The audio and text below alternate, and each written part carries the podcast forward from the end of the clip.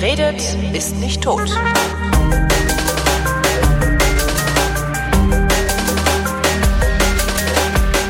Hier ist eine völlig neue Ausgabe der völlig neuartigen, retrofuturistischen, ironisch-modernen, galobanen Unterhaltungsmatinee mit kryptozoologischer, antiviraler, radikal-pazifistischer Tradition, die fast alle Fragen, die an fragen.vrint.de geschickt werden, vrindheitsgemäß, jedoch garantiert nicht zeitnah beantwortet. Hier ist die Vrindheit mit Alexandra Tobor. Und Holger Klein. Lässt hast da irgendwie Zeitlupen-Feature in, in deinem Gehirn drin oder was? Wieso, war ich zu langsam? Du hast das voll lahm vorgelesen. Ja. Normalerweise bist du immer so schnell, dass Leute, die ein Problem mit so schnellen Leuten haben, immer die Krise bekommen. Ja, äh, ungewöhnliche Zeiten erfordern Ach, Entschleunigung, ungewöhnliche das ist die Entschleunigung. Entschleunigung. Das ist die Corona-Entschleunigung. Krisenentschleunigung. Ah, okay. Ja, aber das ist ja total geil, dass wir dann gleich mit sowas starten Ja, und genau. äh, ja, herrlich. Wie wir, ja- wie wir an diesem Wochenende, wir zeichnen gerade auf am Sonntag, dem 15. März 2020, wie wir an diesem Wochenende, wo einigermaßen schönes Wetter ist, jedenfalls hier in Berlin ja alle merken, muss man die Menschen zu ihrem Glück beziehungsweise zu ihrer Solidarität zwingen. Darum habe ich jetzt alle gezwungen, mir langsam zuzuhören.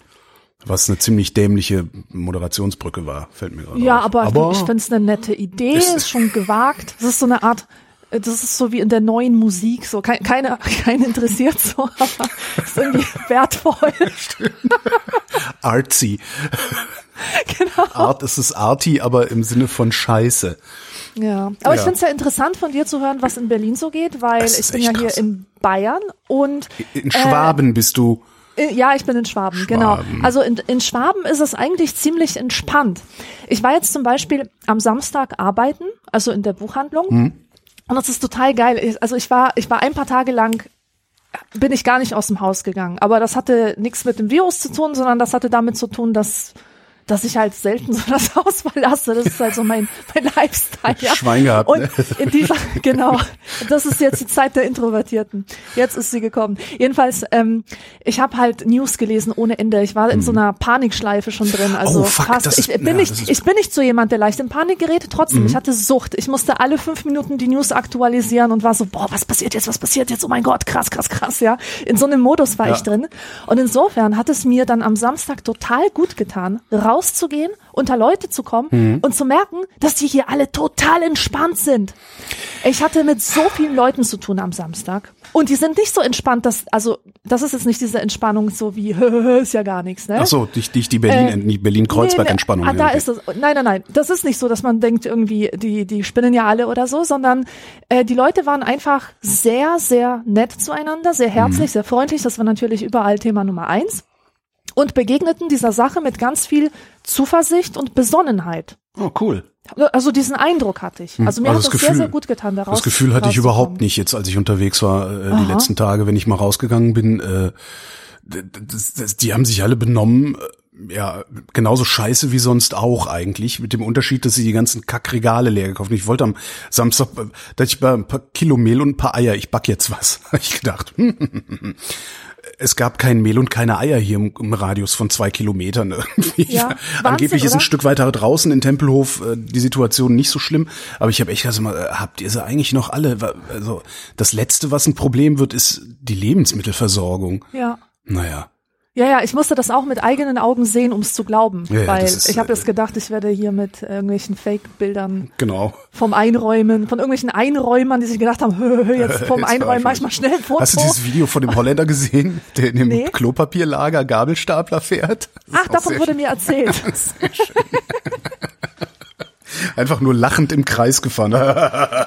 Hey, aber ich muss wirklich sagen, ich habe ja nicht damit gerechnet. Stell dir vor, das erste Mal, wo ich von dieser ganzen Sache überhaupt was mitbekommen habe, da war ich in London. Hm. Ich habe so einen Kurzurlaub in London gemacht und zwar in der Brexit-Woche. ja. Also am Brexit-Tag Katastrophentourismus. War ja auch, hatte ich ja letztes Nein, Jahr, war ich ja, nicht. ich Das war ja letztes Jahr so auch am. Brex, zum Brexit da, aber dann haben die den ja verschoben, die Schwächlinge da. Ja, auf jeden Fall. Ähm, da gibt's ja immer diese kostenlosen Zeitungen in der U-Bahn und so. Mhm, Metro, Und überall stand so Corona, Corona, Corona. Und ich so, okay, was ist das denn, ja? Hab zum ersten Mal ähm, ähm, mich Das damit erwischt, beschäftigt. das erwischt ja nur den ist. Chineser. Ne? Ja, ja, das, war- das war echt meine Mhm. Überzeugung. Das hat mit uns nichts zu tun. Und dann, pass auf, dann bin ich nach Augsburg äh, zurückgekommen und ich sehe so aus dem Autofenster, sehe ich so zwei Mädels, mit denen ich halt schon mal zu tun hatte, bei denen habe ich schon in der Klasse gelesen. Mhm. Und die tragen so Masken, so Atemmasken. ja und ich denke mir nur, sind die dumm oder was? Ja. Dumm, ey. Also so, so richtig dumm, wie nur Preteens sein können. Weißt du, die hören irgendwas, denken Mhm. sich geil, endlich wieder eine Gelegenheit zum Verkleiden, sind froh, dass es halt wieder was rumzuspacken gibt. Und äh, ich habe diese Leute ausgelacht, komplett. Ich habe jeden ausgelacht, der das in irgendeiner Weise ernst genommen hat, der gedacht hat, das könnte uns in irgendeiner Weise berühren. Was mich ja an diesem Maskentragen so irritiert, also ich weiß seit Jahren, Asiaten machen das ja, machen das ja immer, oder zumindest sagt man ihnen das nach, und ich habe das häufig auch schon gesehen hier in Berlin. Ich, wa- ich persönlich weiß seit Jahren, die machen das nicht, weil sie sich nicht anstecken wollen, sondern die machen das, um andere nicht anzustecken. Exakt, Und genau. ich wundere mich so, äh, jetzt mittlerweile auch nicht mehr, weil mittlerweile halte ich eh alle für bekloppt, aber ich habe mich sehr gewundert, dass die Leute jetzt auf einmal angefangen haben, so Masken zu kaufen und zu horten und sowas, weil das hilft halt nicht gegen die Infektion. Das Natürlich fand ich nicht. total irritierend. Aber- und da habe ich dann mal wieder gedacht, vielleicht, ohne dass es überheblich klingen soll, aber vielleicht bin ich tatsächlich wesentlich besser informiert als der größte Teil dieser Gesellschaft. Ja, du musst aber auch beachten, dass es so etwas gibt. Also, äh, also ich, ich, ich interpretiere, interpretiere das so. Die Leute haben es mit einer komplett neuen Situation zu tun und die wissen nicht, wie sie das handeln sollen. Und sie haben das Gefühl, dass es zu wenig ist, sich einfach die Hände nur mit Seife zu waschen. Weil diese Situation einfach sowas von einmalig, sowas von unwiederholbar ist. Also so, sowas haben die Leute halt einfach noch nie erlebt. Und Ja, deswegen ja, müssen ja. sie losziehen und etwas tun, was sie noch nie im Leben getan haben, um einfach so dieses Gefühl von Agency zu haben. Dieses, Kontrolle, oh, Kontrolle ich kann etwas tun, ich kann, ich kann mich schützen, ich kann mich wehren, ich kann dieser unkontrollierbaren Sache etwas entgegensetzen. Mhm. Ich glaube, mehr steckt da nicht hinter. Das ist jetzt nicht irgendwie Dummheit oder so. Uninformiertheit, ja, vielleicht. Klar. aber am Ende führt's Aber dazu- im Grunde ist das so eine Hilflosigkeit eher. Am Ende führt's halt dazu, dass du keine Masken mehr bekommst, selbst wenn du medizinisches Personal bist. Du bekommst kein, kein, kein, kein Handdesinfektionsmittel mehr. Ähm, was ich irgendwie äh, relativ katastrophal finde, ehrlich gesagt, weil es gibt halt Leute, die müssen raus, die müssen Oberflächen anfassen und sowas. Ähm, das, ja, das ist halt, äh, also das macht mich halt so, so ein bisschen fertig dabei. Und ich würde jetzt eigentlich erwarten, dass jemand, der ein bisschen Herzensbildung wenigstens hat, wenigstens so ansatzweise, jetzt hingeht und seine gehorteten Masken zum Arzt oder in die nächste Klinik bringt. Ja. Ach, das wäre gut. Aber äh, da habe ich, da habe ich noch nichts von gehört, gelesen, gesehen. Also das äh, und das, also ich, ja, ich, ich, ich, ich sitze eigentlich die ganze Zeit hier und und und schüttel den Kopf und, und möchte gerne Haare raufen. Dummerweise habe ich jetzt keine. Ähm, aber also das, mir, mir fehlen da immer wieder die Worte, wie wie ja wie asozial ich das finde, was hier gerade passiert auch. Auf Aber der einen Seite, auf der anderen Seite passiert auch unglaublich viel Gutes. Ja, was ich genau. wieder ganz schön finde und das das ist halt auch das, was man was man boosten muss. Also ich versuche auch mich zurückzuhalten, äh, meinem Unmut über Assi-Deutschland in den sozialen Medien zu viel Raum zu geben. Lieber äh, retweete ich die guten Sachen, die da passieren. Ja. ne? ja. Ja, so ist es. Aber naja. Ich muss nächste Woche raus. Also ich muss nächste Woche zur Arbeit und ich muss dazu äh, höchst sehr wahrscheinlich U-Bahn fahren, was mich, Hm. äh, ja, das ängstigt mich. Oh, ich habe einen super Tipp, das äh, ka- kann man ja mal weitererzählen. Vielleicht kriegen es ja hier mehr Leute mit, als wenn es auf Twitter rotiert oder so. Ähm, man soll sich ja auch nicht ins Gesicht fassen. Und sich ins Gesicht zu fassen ist ja ein Verhalten. Und zwar ein Verhalten, das so tief in uns drin ist, dass wir es nicht bemerken, wenn wir dieses Verhalten ausführen. Der Trick, um dieses Verhalten zu ändern, ist, sich zum Beispiel ein Pflaster auf die Fingerkuppe zu machen. Sodass du in deiner Verhaltensroutine eine Störung wahrnimmst. Geht auch mit Handschuhen oder so. Ja? Sodass du in deiner Verhaltensroutine eine Störung wahrnimmst, sobald du die Routine ausführen willst. Und dich dann dran erinnerst, ach nee, ich lass das mal lieber. Das ist das eine. Und dann hast du ja oft das Problem, dass es juckt. Ne? Jetzt zum Beispiel juckt's dich Ja. ein bisschen an der Nase. Merkst du, Mich wie es sich ein bisschen an der Nase juckt? Hör mir bloß auf, ich hatte noch nie so viel Juckreiz im Gesicht wie in den letzten Tagen. Ja, das ist klar. Nein, aber es juckt einen ja immer mal wieder. Und was man da auch Mhm. machen kann, ist ein an- woanders kratzen. Ja, dass du einfach, dass du einfach ein Mhm. Am ne, Knie so oder am, so. am Knie, am Arsch, weiß der Geier was. Ähm, äh, aber das, wenn, wenn du dich woanders kratzt, dann ist es oft so, dass äh, dieses Gefühl, ich muss mich da mal kurz äh, befummeln im Gesicht, dass dieses Gefühl wieder verschwindet. Ja. Das fand ich irgendwie ein paar ganz gute Hinweise. Ja, und rum, so. außerdem, falls man schon mal was mit Meditation gemacht hat, Mhm. das sagen ja so diese Meditationslehrer, dass man jeden Juckreiz und jedes Stören und Drücken und Jucken eigentlich als Gelegenheit wahrnehmen soll, als Lerngelegenheit, Mhm. das Gefühl zu beobachten und es eben nicht mit diesem Reflex zu beantworten, wie äh, mich juckt die Nase, ich kratze es jetzt, sondern ich halte das aus, ich beobachte das und beobachte, wie es langsam verschwindet. Es ist also eine Wenn- traumhafte Gelegenheit, das zu üben. zu Hause in Ruhe, wenn du in der Bahn sitzt und eben eben äh, beim Einsteigen irgendwie versehentlich an die Stange gekommen bist und du sitzt da und beobachtest Ja, das Jucken in deinem Gesicht, wirst du halt nach ein paar Minuten der Meditation sowas machen wie "Ah!" und und kratzen, bis es blutet oder so. Ich halte das alles nicht mehr aus. Ja. Ach ja, ich bin gespannt, was kommt. Ich vermute mal, dass wir, also mal sehen, wann ich die Sendung veröffentlicht kriege, irgendwann im Laufe der nächsten Woche. Ähm, eventuell haben wir schon Ausgangssperren, wenn diese Sendung dann veröffentlicht wird, Ja, weil ich bin die sehr Leute gespannt, zu doof ob ich sind. diese Woche noch zur Arbeit muss. Buchladen, ne? Ist das kritische Ja. Infrastruktur? Nee, ne? Ich glaube in Berlin, äh, ich weiß gar nicht. Ich weiß, Lebensmittelläden bleiben auf in Berlin, aber ich weiß gar nicht, was mit so Buchläden ist und, und Turnschuhgeschäfte und was es da so alles gibt, was nur wirklich zunächst mal nicht nötig ist. Nee, das ist nicht nötig. Gucken wir mal auf die Fragen. Ja? Corona-frei, weil 2017. Ah, oh, Ah, sind ah, wir erst bei Wir 2017? sind, ja, Jan, Immer noch. Januar 2017 habe ich hier. Ja. Oh, ich glaube, wir müssen Ist wieder deine Sortierung während, durcheinander geraten? Ich glaube, wir müssten mal während dieser Corona-Freizeit noch schnell eine Vrindheit aufnehmen, sodass wir ein bisschen aufholen können. Wie jetzt? Was? Machen wir doch gerade. Ja, ja, aber ich meine zeitnah, nicht, dass wir wieder. Ach so, wir nicht, haben dass wir- zwischen der, das zwischen drei- der drei letzten Monate, und ja. dieser sind ja wieder drei Monate vergangen. So geht das nicht. Nee, so nicht. Das ist, ja- das ist wirklich das dilettantisch. ist äh, absolut untragbar. Ja, wir müssen mal gucken. Also rausgehen ist ja dann eh kaum noch. Äh, schau mal, vielleicht kriegen wir irgendwie so wöchentlich eine Ausgabe hin oder so, obwohl das könnte ein bisschen kompliziert werden. Na, wir können ja einfach mal für die nächste Vrindheit ankündigen, dass wir nur frische Fragen beantworten. Und dann kommen nur so Corona-Fragen. Ne? Ja. Und dann sitzen wir genau. wieder hier, boah, lame, was ne Kackfrage, geh weg, ey. Oh Mann.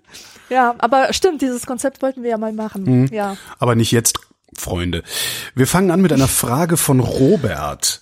Robert schreibt, stellen wir uns vor, alle Menschen hätten eine festgelegte Lebenszeit von 80 Jahren, es gibt keine lebensbedrohlichen Krankheiten, da gibt's auch Filme drüber. Meine Frage, könnte es sein, dass unter diesen Voraussetzungen die, Menschheit, die Menschen keine Angst mehr vor dem Tod hätten? Ach so, wenn alle gleich viel zu leben hätten. Mhm. Ich weiß ja nicht. Also ich, es hat ja eh keine Angst vor dem Tod. Die, also ich kenne jedenfalls niemanden. Also ich fänd's halt scheiße, früh zu sterben, weil ich gerne viel mitkriegen möchte. Ich habe halt Angst vorm Sterben. Ja. Und die Frage ist dann halt, wenn du weißt, mit 80 äh, ist dein Leben zu Ende, ist halt egal, wie du dann stirbst, ne? Also, halt- was weiß ich, also ich bin halt 12.45 Uhr geboren am 8. September 69, das heißt mit 80 Jahren um 12.45 Uhr würde ich dann einfach tot umfallen oder sowas. Dann hätte ich mein Leben lang Angst vor dem Sterben. Mm. ja, stimmt. Das glaub natürlich. ich. Oder? Ich denke auch, weil dann du kennst ja dann dein Abfalldat Abfalldatum. Ver- Wie, heißt das? Abfalldatum. Also. Abfalldatum ist gut. dein, dein Verfallsdatum, du kennst das Datum und das äh, Genau. bist du von der gleichen Panik äh, befallen wie jemand, der jetzt irgendwie an Magie glaubt und von einer Wahrsagerin sein Todesdatum gesagt bekommt. Hm. Sowas kann auch zu selbsterfüllenden Prophezeiungen führen. Das heißt, wir müssen einfach nur Also- allen sagen, allen glaubhaft versichern, dass sie mit 80 sterben werden und sterben die freiwillig mit 80. Ja, genau. Auch nicht schlecht. Menschen trollen. Ja, aber nee, nein, nee, hätten die Leute nicht. Nächste Frage kommt von Leonard. Mir ist aufgefallen, dass ich Romane öfter umso schlechter finde, je weiter die Handlung voranschreitet. Liegt das an mir oder an den Romanen? Das musst du sagen. Mhm. Ja. Also, es ist so, also der hat einen Punkt, Ja. der Sebastian. Es wird, es wird halt immer klarer, was passiert als nächstes. Aus, es, nein, es sind zwei Sachen. Es ist tatsächlich so, dass die meisten Autoren unglaublich viel Zeit und Mühe und Sorgfalt in die ersten Kapitel legen. Deswegen sind die ersten Kapitel oft die besten. Ähm, Obwohl nicht immer. Manchmal passiert das Gegenteil, dass man im ersten Kapitel so dermaßen verkorkst schreibt und so, so, so dermaßen rummacht, dass das Ganze so ein bisschen steif wirkt. Und dann wird es zum Ende hin ein bisschen flotter, weil der Zeitdruck äh, dann den Stil so ein bisschen Deadline? lockerer Echt? macht. Die, okay. Äh, Ja, bei mir hat es bis jetzt so funktioniert, dass es halt so zum Ende hin irgendwie immer unverkrampfter wurde. Ähm, so, aber was, was, ähm, was ich glaube, was dahinter steckt, ist, dass tatsächlich am Anfang einfach die geilen Sachen passieren. Da lernst du halt alle Leute kennen und alles ist so aufregend und geil, ein Konflikt wird vorgestellt. Und ähm, im Grunde ist das so wie, wie Urlaub zu machen. Du kommst zum ersten Mal an einen Urlaubsort, wo du noch nie warst, du findest alles total geil. Nach zwei Wochen wird es ein bisschen gewöhnlich und wenn du dann nochmal dahin fährst, dann ist einfach diese Magie des Neuen, dieser, diese Magie des Anfangs ist einfach verbraucht Hm. das ist dann halt nicht mehr. Und deswegen könnte es sein, dass, dass man auch einen Roman so liest, dass es am Anfang alles total aufregend ist und, ähm, und man sich dann einfach zu sehr an die Figuren gewöhnt hat. Man weiß halt, wie der Kommissar reagiert und so. Ja, ja, genau, alles ist so vorhersehbar und äh, Aber wäre also bei, dann, bei Gebrauchsliteratur ist das zumindest oft so. wä- wäre dann ein guter Hinweis an Autoren, Autorinnen, das Buch nicht linear zu schreiben? Sondern es Aha. linear durchzuplotten, also so wie das, so wie das äh, Soaps machen im Fernsehen. Die haben ja zwei zwei Stufen des des, des Geschichtenschreibens. Das eine ist das Plotting. Da wird halt gesagt, okay, ähm, Figur Alexandra erlebt an Tag drei das ähm, und muss dann an Tag sieben, sieben sich mit Figur Holger treffen äh, und so, also dass du so einen groben Handlungsverlauf und und und die Brüche und was es da so alles gibt, die stehen fest über sehr sehr viele Bücher, sehr sehr viele Folgen und dann werden darauf die Dialoge geschrieben. Jetzt kann man ja den Dialog des letzten Buchs zuerst schreiben. Kann, ließe sich das übertragen aufs Romanschreiben? Bin ich ehrlich gesagt überfragt jetzt. Also, keine Ahnung.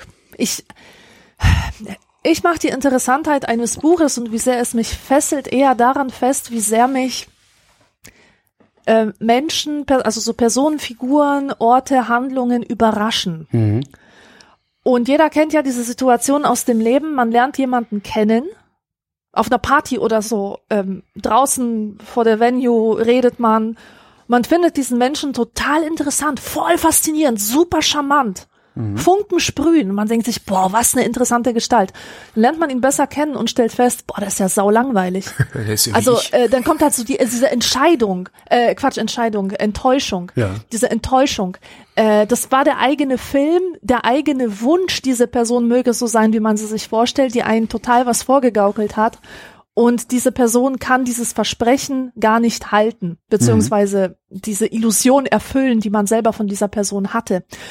Und ähm, deswegen glaube ich, dass es das Geilste ist, wenn man als Autor die Kunst beherrscht, auf eine Figur neugierig zu machen und dann im weiteren Verlauf immer dafür zu sorgen, dass einen diese Figur immer wieder überrascht und zwar auf positive Weise. Aber da muss man nicht dann auch unbedingt durch geiles Verhalten oder so, so vorbildliches Verhalten, so, sondern, sondern dass du denkst, ja, der erste Eindruck, der mich fasziniert hat an dieser Person, der wird jetzt aufrechterhalten durch bestimmte Dinge. Also die, das, das darf nicht passieren. Ich finde das furchtbar, wenn eine Figur mit unglaublich schillernden Sätzen eingeführt wird und dann sich im Laufe der Handlung aber verhält wie so ein Rosemunde Pilcher äh, Schablonencharakter. Das ist dann aber auch, also das heißt, gute Autoren zeichnen sich dann dadurch aus, dass sie eine gute Balance finden zwischen immer wieder überraschen und Vorhersagbarkeit, weil du liest ja auch, du, du willst ja auch, dass die Figur sich auf eine bestimmte Weise verhält. Also du Ja. willst ja, dass Sherlock Holmes immer macht, was Sherlock Holmes macht, aber halt nicht so, dass es im zweiten Buch schon vorhersagbar ist wie in so einem Stephen King Roman. Ja, das ist natürlich aber auch diese Vorhersagbarkeit, das ist ein Merkmal von Genre-Literatur. Zum Beispiel Western, Krimi, äh, was gibt's denn noch? Äh, äh, Science Fiction. Liebes, Liebeskomödie, Liebeskomödie oder sowas. Liebeskomödie. Oh Gott, was das ein sind, fieses das, Genre. ja, super fieses Genre. Aber grauenhaft. diese Genres, alles, egal ob Filmgenres oder Literaturgenres, die funktionieren deswegen, weil sie die Erwartungen des Publikums immer erfüllen. Mhm. Du kannst, das ist auch der Unterschied zwischen Kunst und halt sowas. So Zwischen E und U-Literatur. Unterhaltungsprodukt. Ja, ja, ja, genau. Das eine erfüllt ähm, die Erwartungen des Publikums und das verschafft dem Publikum auch Befriedigung. Die denken sich dann, ach, wie schön, dass dieses unscheinbare Mädchen jetzt tatsächlich den Traumprinzen bekommen hat. Das macht echte Literatur eigentlich nicht. Die unterläuft eher deine Erwartungen. Stimmt, und ist darum auch so anstrengend, ne? Genau, für viele Leute ist das anstrengend. Genau. Nächste Frage kommt schon wieder von Leonard. Findet ihr es in Ordnung, wenn andere eure Namen verballhornen oder damit alberne Witze machen? Man weiß ja nie, ob nicht vielleicht Klein Holgi früher immer wegen seines Namens gehänselt wurde. Witzigerweise hatte ich tatsächlich keinen richtigen Spitznamen. Meine Eltern haben gesagt, sie hätten mich Holger genannt, weil man Holger nicht so gut verballhornen kann. Dann hat Röttger Feldmann eine Comicserie angefangen zu zeichnen. Und da gab es so einen Proll mit Cowboystiefeln und einem Porsche 911, der hieß Holgi. Das war so. Ja, seitdem heiße ich Holgi, seit, seit es diese Figur gibt. Ach, Ja, ja, ja. das und ist ja äh, witzig. Holly gab's auch mal, hat sich aber nicht so richtig durchgesetzt. Fand ich auch richtig scheiße. Ich habe einen Kollegen, der heißt Hausmann mit Nachnamen. Den nenne ich immer Hausi. Er hasst es. Darum nennt er mich immer Holly. Das ist mir schon seit 20 Jahren geht das so. Holly, Hausi. Das ist sehr, sehr schön. Holly und Hausi hört Holly sich an und wie so eine Hausi. Pony-Buchreihe. Anni, Nanni, Holly und Hausi. THHG.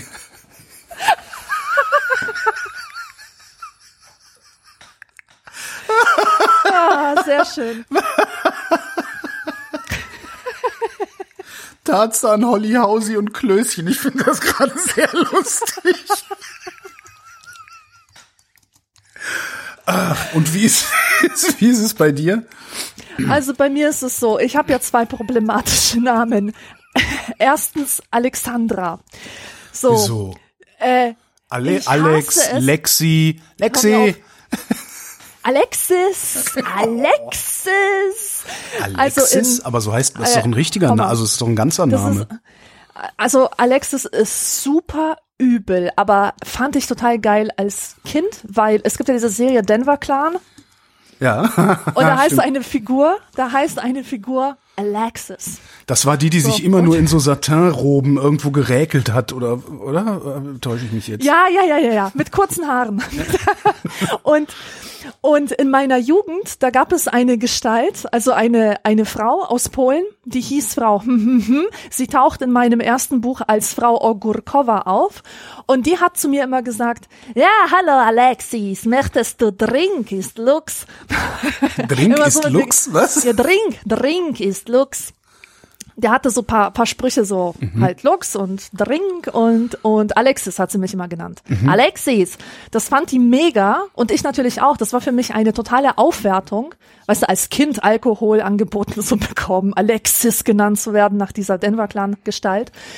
Ähm, später mochte ich das aber nicht so genannt zu werden. Ich mag Alex nicht, weil es so Alex, weißt du, so ach Ah, Alex. Alex. Ich habe das, ich habe das so oft gehört von so Bratzen, so Alex. Ich weiß nicht, Alex. Das mag ich einfach nicht. Und äh, ich habe so einen Spitznamen auf ähm, Polnisch und du kennst ja so dieses Phänomen. Also zum Beispiel, wenn du in Italien Giuseppe heißt, wirst du Giuseppe. Pino gerufen. Ja, Pino. Oder du bist der Jupp, das ist der Josef. Wenn du der Josef bist, genau. Und ich heiße, frag mich nicht, wie es dazu gekommen ist, aber ich heiße in Polen Ola. Oida, Nein, Ola. Olla. Ola, so wie das spanische Ola. Also das Hallo, das spanische Hallo. Es wird genauso ausgesprochen wie das Ja. spanische Hallo, Ola. Ist das, äh, spricht man auf Polnisch Alexandra vielleicht Alexandra? Nee. Nein, überhaupt nicht. Diese beiden Namen haben nichts miteinander zu tun, aber es hat sich eingebürgert, dass jeder, der Alexandra heißt, Ola genannt. wird. Okay. So im, im freundschaftlichen, familiären Kontext. Ja, das ist der Manes, ja. Ja. Ja. Und was, ich habe nichts gegen diesen Namen. Wenn, wenn andere Polen mich so nennen, finde ich das total okay. Aber sobald Deutsche versuchen, mich so zu nennen, kriege ich echt die Krätze, weil die können es nicht aussprechen. Entweder die, die, die sagen das so, als würde man es schreiben O-L-L-E-R, Oller. Olla. Also Olla. Olla. Holla. Olla. Oder, Aua. oder sie sagen, und das ist das Allerschlimmste, Ola. Ja, das Ola. klingt halt, ja. Und das, das, uh, das klingt halt dann auch so ein bisschen in Intelligenz gemindert, ja. Ja, ja, furchtbar. Furchtbar. Und ähm, eine Sache noch zu meinem Nachnamen. Ich habe festgestellt, ich meine, das ist, das ist meine Lebenserfahrung seit 39 Jahren, dass die Leute den Namen Tobor absolut sich nicht merken können. Was sie aber, was sie aber sehr gut können, ist sich den Namen Tabor zu merken, weil so schreiben sie mich immer. Echt? Tabor, ja, ja, und Tabor kennt man. Tabor kennt man, weil Tabor ist einerseits so ein irgend so ein heiliger Berg in Israel. Ach, Tabor Und- Mbeki gab's mal, das war irgendein Politiker. Aber gut. Ja, genau, ja. Es gibt auch einzel, vereinzelte Leute, die so heißen. Und das bezeichnet auch so, so ein Zigeuner, ähm, ähm, Zeltlager. Ah, nee, der hieß auch gar nicht Tabor, der hieß Tabo mit TH. Tabo. ah, aha. Okay. Na, auf jeden Fall habe ich mir schon echt oft überlegt, ob ich meinen Namen nicht dahingehend ändern soll. Alexandra Tabor? Ja, genau. Oh, Das ist Ola Tabor. O- Ola Tabor. Ja, hört sich doch cool an, oder? Eigentlich ja, Ola Tabor. Ola. Ola Tabor hört sich an wie so eine Stummfilmdiva. Stimmt. Aber mach doch, äh, mach, dann mach doch einen Künstlernamen draus. Ja, das ist total geil. Ola, Boah, dann rennst du, dann rennst du die ganze Zeit in so wallenden Gewändern draußen rum und singst. Zu Asche, zu Staub. und wedelst dabei so mit den Armen, so.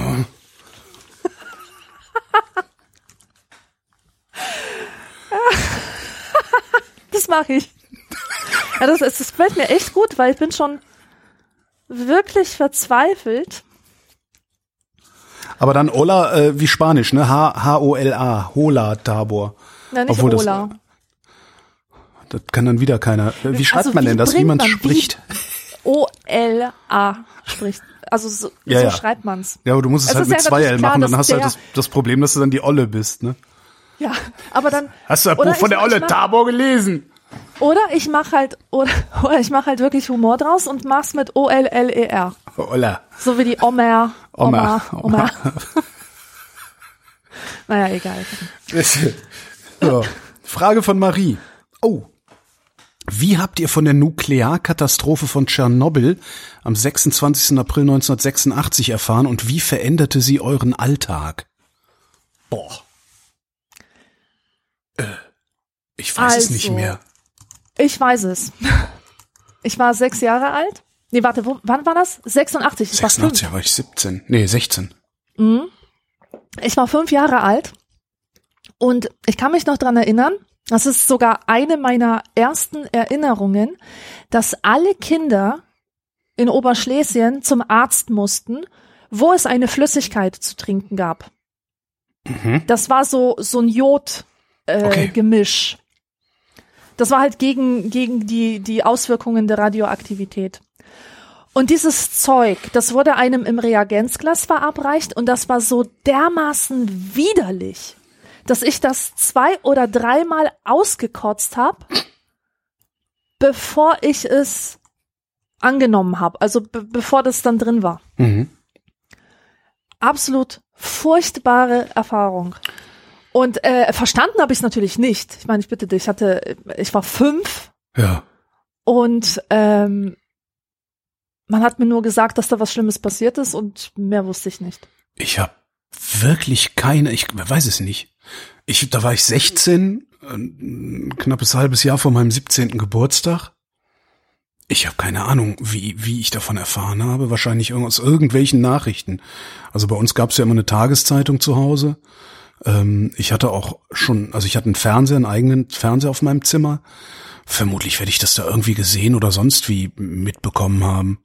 Und Alltag verändert, weiß ich ehrlich gesagt auch nicht mehr.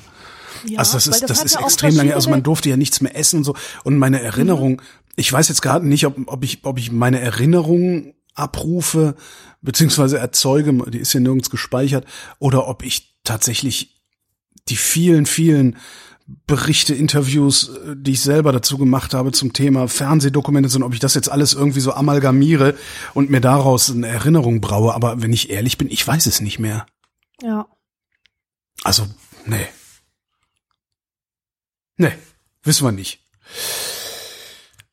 Das ist so, die Leute schicken mal so Fragen, so schwallweise, ist ganz witzig. Das sagt auch viel über die Psyche aus, glaube ich. Wie und wie intensiv sollte man seine Partnerin oder seinen Partner mit den eigenen schlechten Eigenschaften konfrontieren, fragt Leonhard. Ja, so wenig wie möglich, würde ich sagen, wenn man lange zusammenbleiben möchte. Allerdings hängt es natürlich auch davon ab, was der andere so aushält. Also so, gibt doch diesen Spruch, choose your own battle oder so, oder battles. Ähm, also, es gibt ja so Macken, mit denen kann ein Mensch wie ich besser umgehen als jeder andere Mensch. Mhm. Weißt du, was ich meine? Ich weiß jetzt nicht welche.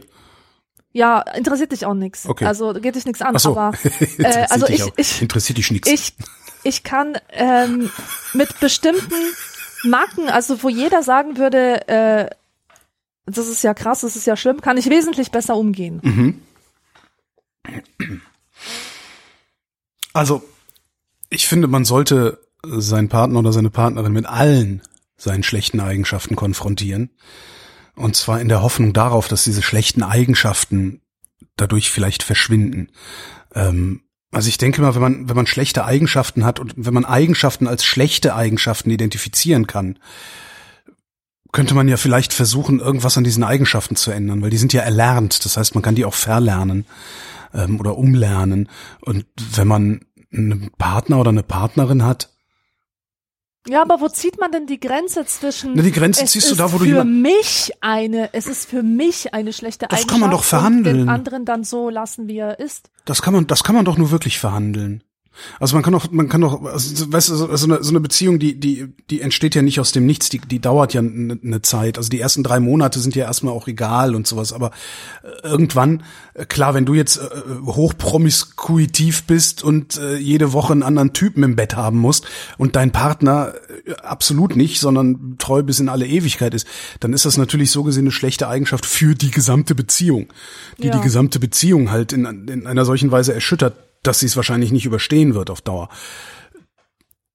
Das alles andere kann man aber doch verhandeln. Also klar, wenn du wenn du feststellst, ich habe eine schlechte Eigenschaft, äh, ich bin spielsüchtig oder sowas, aber selbst da kann man mit seiner Partnerin doch reden. Dann sagen, pass mal auf, ich habe fo- folgende folgende sind ganz miese Eigenschaften von mir. Äh, ich bin spielsüchtig, ich gehe dauernd fremd, ich trinke, äh, was weiß ich was.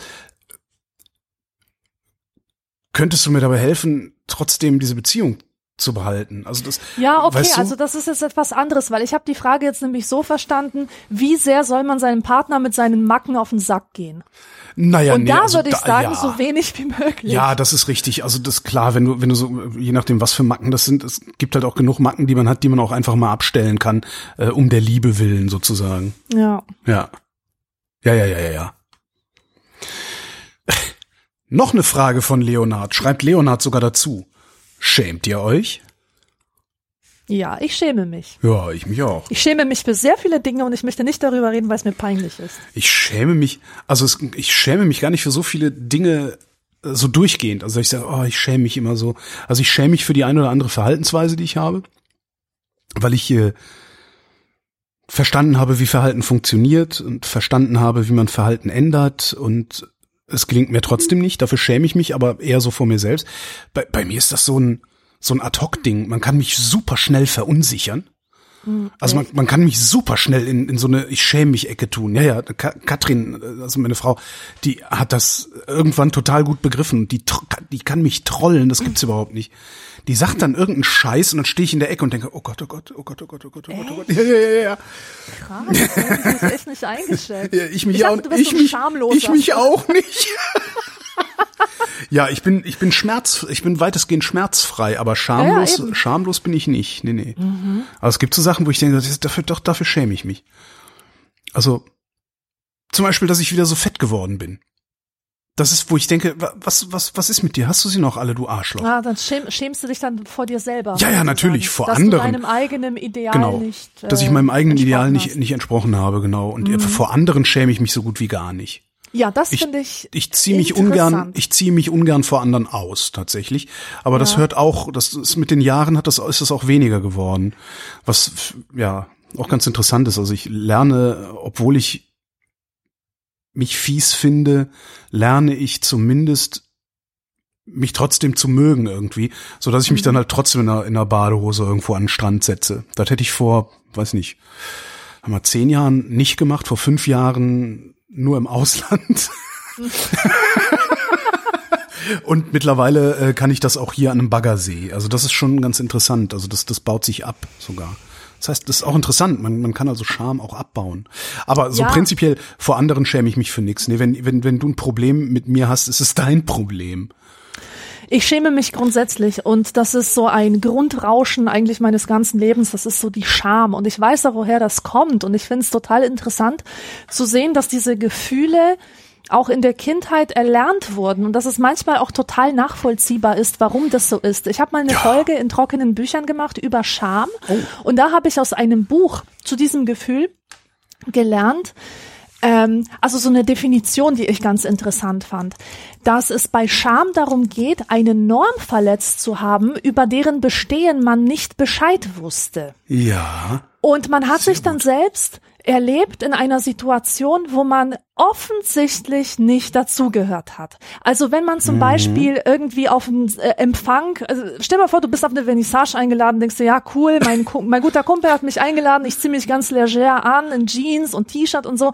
Und dann kommst du da an und dann sind alle in Anzug und Abendroben und so, ja. Und du denkst dir, ach du Scheiße, jetzt gucken die mich Ja. alle an und die wissen, dass ich nicht zu denen gehöre, dass ich fremd bin und ich wusste nichts über diese Norm. Ergebnis, ich schäme mich. Ah, okay. Ja, da habe ich, ne, da habe ich eine ganz interessante Strategie irgendwann mal entwickelt, mit der ich seit 20 Jahren sehr erfolgreich meinen Lebensunterhalt verdiene, im Hörfunk nämlich. Ich mache dann da eine Nummer draus, weil Ja.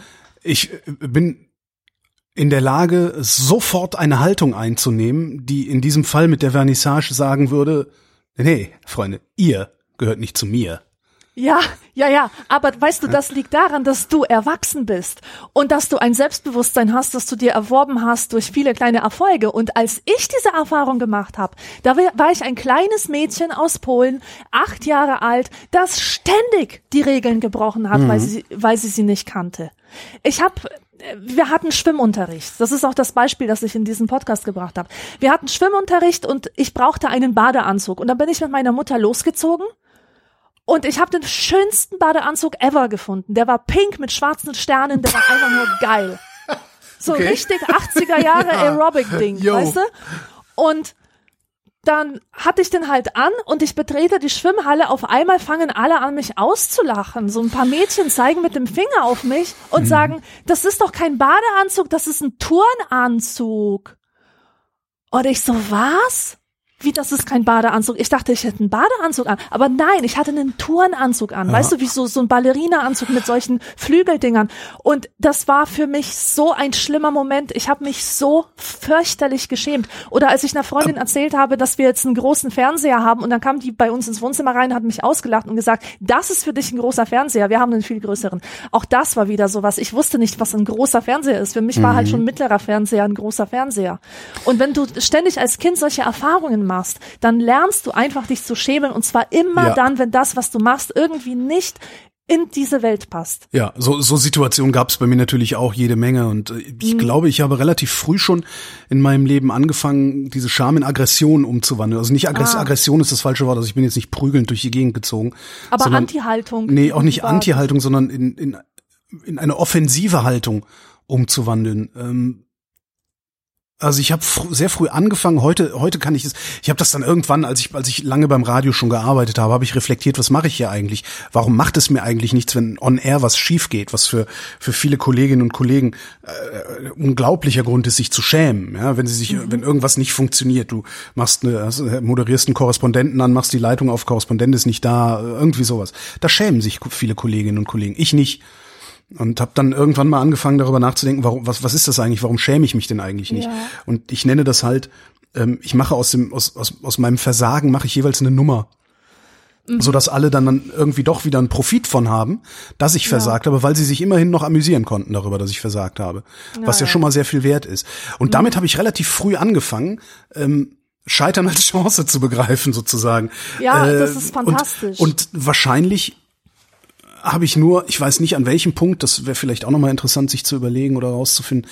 Wahrscheinlich habe ich einfach am richtigen Punkt diesen Abzweig genommen, sonst würde ich vielleicht genauso dastehen wie jemand, der sich, ja wie du, der sich äh, sehr viel schämt und sehr oft schämt. Mhm.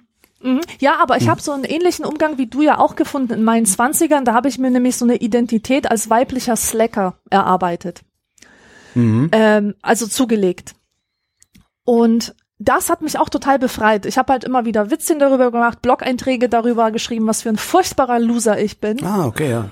Und die waren auch super lustig und so. Und die Leute haben mich auch darin bestätigt, dass das total cool ist. Und ähm, insofern habe ich dann auch etwas Produktives aus dieser Scham gemacht. Produktiv, und ich glaube, das, das machen, ich glaube, das machen alle Comedians.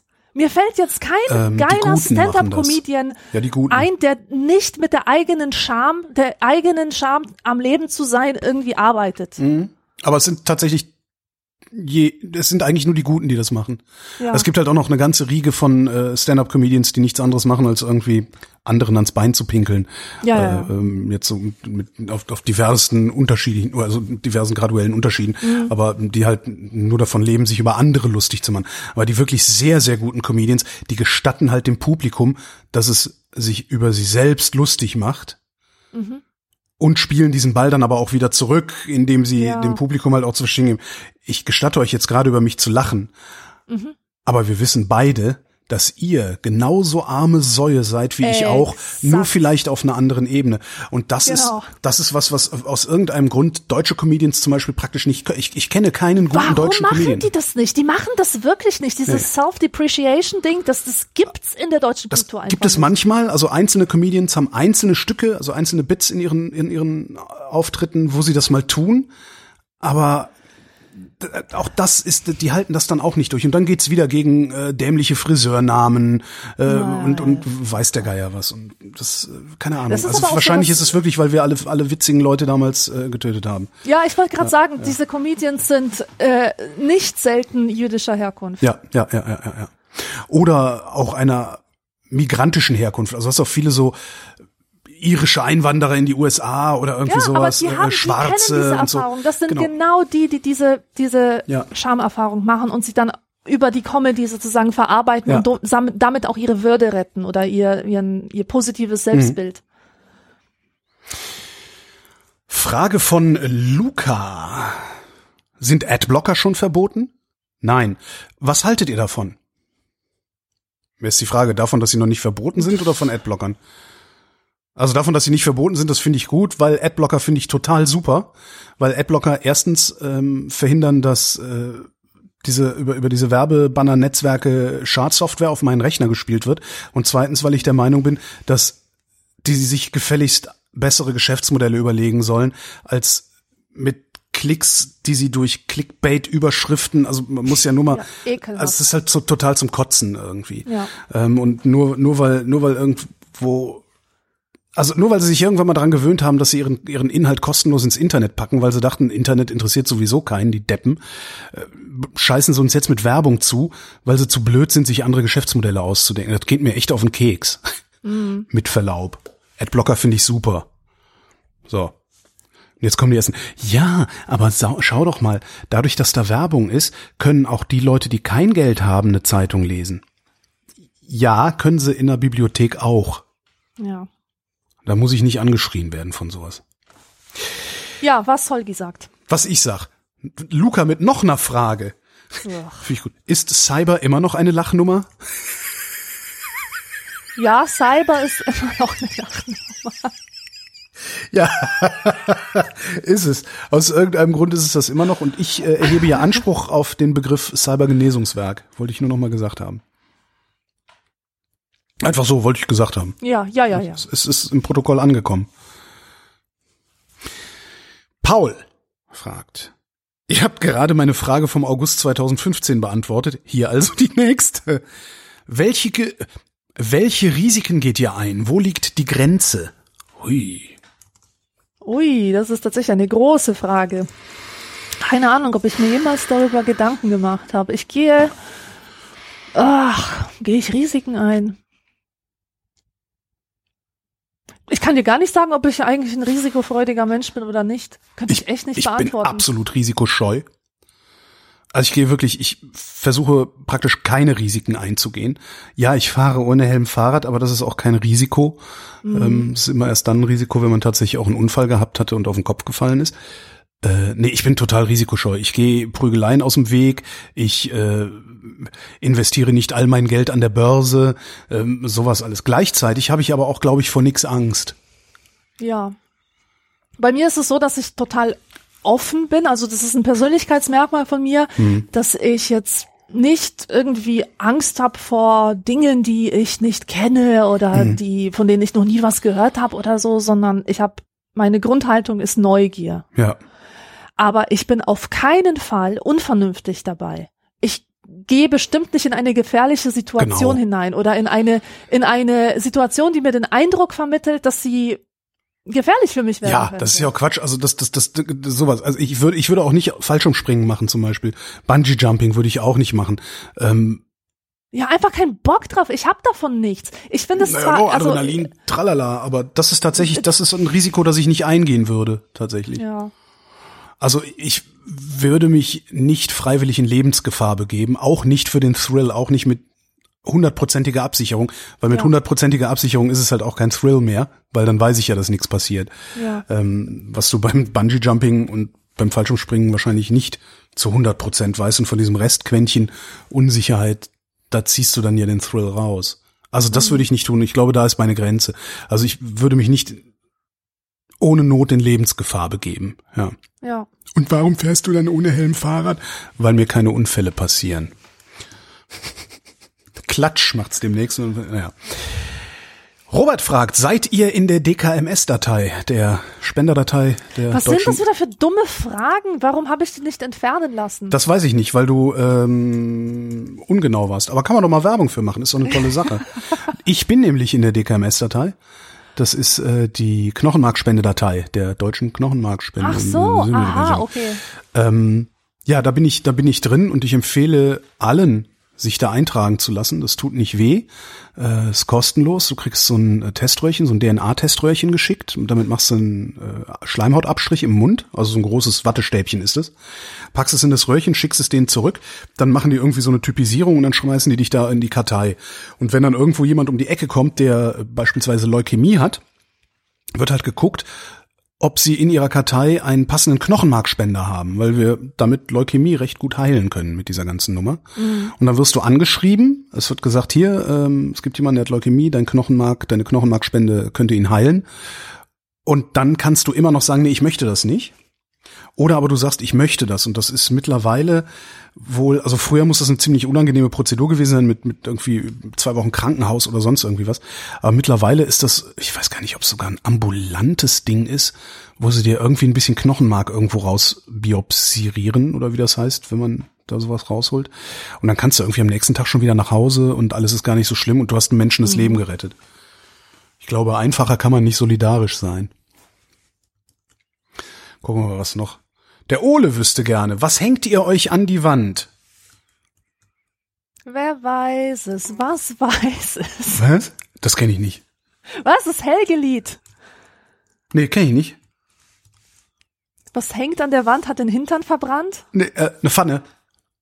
Nee. Nee, kenne ich nicht. Schade. Ja. Na gut, egal. Ähm, Bilder. Ja, Bilder. Ja, Bilder. Bilder und Poster. Poster. So, äh, ja. was für Poster? Also so, so Drucke halt. Weißt du? Also jetzt nicht so, ähm, also, also jetzt so nicht so Metropolis. Poster, die, die Bauarbeiter, Bauarbeiter sitzen auf dem Frühstück. oder diese schwarze Katze oder was ist das sonst noch gibt so diese WG-Klassiker. Die meine ich nicht, aber manchmal manchmal stolpert man ja über so ein, über irgendwas Originelles oder Kultiges oder Exotisches und. Also jetzt nicht so Filmposter oder sowas oder, oder Konzertplakate. Nein, nicht, nee, nicht sowas. Ja, nee, ich nur Bilder. Und zwar, äh, ich muss gerade mal gucken, nee, siehst du, ich fast gelogen. Ich wollte gerade sagen, nur Bilder, die jemand gemalt hat. Was habe ich denn? Ich habe hier ein paar Aquarelle von, also ein paar, wie nennt man denn das, wenn, also ich habe mal einen Maler kennengelernt, der kam aus Hannover, Theo Strunz hieß der, Strutz, Strutz egal. Ich weiß gar nicht, er war so alt, wahrscheinlich lebt er noch nicht mal mehr. Ähm, und den, den habe ich auf Mallorca kennengelernt im Urlaub. Und der saß halt immer da mit seiner kleinen Staffelei und hat Aquarelle gemalt, wo ich fotografiert habe, was ich irgendwie total spannend fand. Und dann hab ich, bin ich mit dem so ins Gespräch gekommen und hab ich dem habe ich ein paar Bilder abgekauft, die hängen hier an der Wand. Da habe ich eins von der äh, äh, wie, äh, vom Felsendom. Noch irgendwie was, also irgendwie auch so aus Nordafrika, so Mar Marrakesch, irgendwie sowas. Ähm, und ich habe ein, ein Kunstfotografie, habe ich, an- also ein, wie nennt man das denn? Also Fotokunst sozusagen. Ist ein, Ja. äh, gibt so eine, so eine Galerie Lumas heißt die. Da habe ich irgendwann mal einen totalen Rappel gekriegt und habe dafür mehrere hundert Euro ein Foto gekauft. Was ziemlich groß ist, so ein Meter fünfzig breit irgendwie. Ähm, was ganz cool aussieht auch. Da hat ein Typ in Sao Paulo und ich habe den Namen des Künstlers leider vergessen, in Sao Paulo und in Berlin am Alexanderplatz 24 Stunden lang eine Videokamera laufen gelassen und hat dann Standbilder von Leuten genommen, die gleichfarbig angezogen sind. Und ich muss mich gerade mal umdrehen. Auf diesen Fotos laufen entweder alle in Gelb, die, was Gelbes anhaben, nach rechts und alle, die was Rotes anhaben, nach links. Und das sieht sehr, sehr lustig aus irgendwie. Ja. Sowas hänge ich mir an die Wand. Und irgendwann eine Kuckucksuhr, aber ich habe noch keine coole gefunden. Ah. Schwarzwälder Kuckucksuhr. Ja, sicher. Ja, oder so eine so eine hochmoderne. Es gibt ja auch dann so so total so abstrahierte Kuckucksuhren. Hast du die schon mal gesehen? Nee. Also es ist dann so so so bauhausig irgendwie alles. Das ist auch so ein bisschen lustig. Weißt du, was ich gerne an der Wand hätte? Also nicht wirklich, aber kennst du diese überdimensionalen Armbanduhren aus den 90ern? Ja, ich kannte mal einen, der hatte zwei riesengroße Oral-B-Zahnbürsten. Die waren bestimmt so du 1,60 mal Meter erzählt, ja. hoch, äh, rechts und links neben der Tür zu seinem Badezimmer stehen. Sowas. ja, so als Stand, also Genau. wie heißt denn das? Pappaufsteller. Äh, ja, nee, die waren, das war halt schon so Plastik, ne? Sie waren schon in groß. Also Ah, waren, äh, ach, tatsächlich. nicht, ja, ja, richtig, das war schon Also so Modell. Modell, Modelle. genau. Modell im Maßstab äh, äh, 1 zu 0,0,5 Überlebensgroß. überlebensgroßes Modell. Äh, du, aber du meinst schon so eine Swatch, ne? So, so eine Ja, ja, riesige ja, Swatch. genau. Ja, aber das muss es doch geben. Es muss doch irgendwer in der Hörerschaft Zugriff auf so eine riesengroße Nein, ich will Swatch sowas haben. nicht, deswegen habe ich ja gesagt, nicht wirklich. Kannst dann zwar nicht mehr pennen, Also, weil das Ding jetzt sagt, tick, tick, Auch tick. wenn ich behaupte, ich hätte gerne 80 Pappaufsteller von Michael Jackson, ich meine es nicht ernst. Ah, okay, nee, dann kriegst du auch keinen Pappaufsteller von Michael Jackson. Das hast du dir jetzt selber zuzuschreiben. Olla. Ola, wenn du mich trollen willst, musst du Ola sagen. Der Niklas fragt, was ist eigentlich schlimmer? Inkompetenz oder Inkonsequenz? Finde ich eine total dumme Frage. Echt? Also blödsinnig, total blödsinnig, weil für mich persönlich ist Ko Inkompetenz wirklich ganz schwer zu ertragen. Und ähm, also ich ich erlebe das immer wieder, ja, dass Leute ein ein Minimum an Anstrengung ähm, irgendwo reinstecken und sich dann sofort als Spezialisten äh, für dieses Thema begreifen. So, so nach dem Motto, ich lese mal vier Ernährungsratgeber und mache mir erstmal eine Homepage, dass ich Ernährungscoach bin und biete meine Dienste an für 120 Euro die Stunde. also das macht mich rasend. Und dem gegenüber die, die Inkonsequenz, die finde ich absolut unvermeidbar in einer komplexen Welt. Und ich habe mich immer total gewundert über Leute, die das von einem fordern, die dann sagen, oh, das ist aber inkonsequent von dir, so als Vorwurf. Sei weißt doch mal konsequent. Hä? Aber Ja, wer A sagt, war- muss auch B es, sagen. Es ist nie mein Anspruch gewesen, konsequent zu sein, wohl aber mir Mühe zu geben, trotz Rückschlägen. Hm. Dann wären wir wieder bei der Inkompetenz. Also Inkonsequenz, ich finde wirklich, Inkonsequenz ist total unvermeidbar, weil wir auch verschiedene Rollen erfüllen müssen im Leben. Und ich kann zum Beispiel als äh, Lehrerin ähm, kann ich andere Sachen richtig finden als in der Rolle der Bürgermeisterin oder in der Rolle der Mutter äh, da kann ich total widersprüchliche teilweise Haltungen haben, die einfach äh, mit meiner Rolle zusammenhängen. Und ich fänd's dann total schwachsinnig, mich dann von jemandem als inkonse inkonsequent beschimpfen zu lassen. Was ist das überhaupt für ein Anspruch? Du musst konsequent sein. Handle immer so, dass du konsequent bist. Ja, mach immer alles fertig. Ja. Nee, nee, nee, nee, nee, nee. Also, Aber dann wird's ja nie fertig. Verstehe ich nicht. Also, aber dann wird's doch nie fertig. Aber was heißt fertig? Ja, meinst du konsequent mit alles zu Ende machen? Ja, zum Beispiel. Das ist ja konsequent. Dieses Durchziehen. Prinzipien ist, ähm, haben. Ja, Prinzipien haben ist ja wirklich nicht schlecht. Wenn man so ein paar Prinzipien ha hat, an die man sich hält, die auch wirklich irgendwie ethisch gut begründet sind, Mhm. das finde ich gar nicht so schlecht. Aber ich finde es zum Beispiel auch schwachsinnig, wenn man an einer Sache bleibt, wenn man ein totes Pferd reitet. Ja. Ja, also, wenn, Ja. wenn man etwas. Das ist letztendlich, das ist die Konsequenz der Moderne. Die Konsequenz der Moderne ist ein totes Pferd zu reiten, das stimmt, ja. Ja. Ja. Und das, das kapiere ich einfach nicht. Wenn man merkt, dass man auf dem falschen Weg ist, Ja. dann dreht man gefälligst um, freut sich über die Teilstrecke, die man gegangen ist, über die ganzen Sachen, die man da erlebt hat Mhm. und schlägt einen neuen Weg ein. Verdammt nochmal. Und ich finde es auch total okay, ein Buch abzubrechen, wenn man nur noch zehn Seiten übrig hat, weil man es wirklich nicht mehr erträgt. Ja. Also das ist vollkommen in Ordnung. Ja, stimmt. Inkompetenz ist wirklich sehr, sehr schlimm. Ja, das stimmt. Ja, Inkompetenz. Wobei ich auch, wobei ich mich, glaube ich, auch regelmäßig der Inkompetenz schuldig mache, weil ich mir total oft einbilde, ah, jetzt habe ich es kapiert, okay. Was ich dann natürlich nicht habe. Hat ja nie. Mhm. Naja, aber du, aber du tust dann nicht so, als wärst du jetzt der Spezialist für, weiß nicht, Klimakrisen, nur weil du ein paar Artik Artikel darüber gelesen hast oder nur weil du dich ein bisschen damit auskennst. Denkst du nicht, dass du jetzt in einer Talkrunde zusammen mit echten Nein. Spezialisten sitzen kannst? Ja, Nee. aber ich kenne solche Leute. Ich, ja, ich bin doch kein deutscher, ich bin doch kein deutscher Fernsehschauspieler. Ja. Ja. Das, also ich habe irgendwann mal eine Talkshow, das ist ewig her. Da saß Veronika Ferres und hat allen Ernstes was über behinderte Kinder erzählen wollen, weil sie ja in irgendeinem Film die Mutter eines behinderten Kindes gespielt hat und äh, bei der Recherche zu dieser Rolle ja mit Behinderten zu tun. Ich habe echt gedacht, so, das darf doch jetzt nicht wahr sein hier, oder? ja. Ja, ja, nee, sowas, also das geht ja gar nicht. Das ist ja, nee. Der Jannis fragt, was ist das längste Lied, das ihr kennt?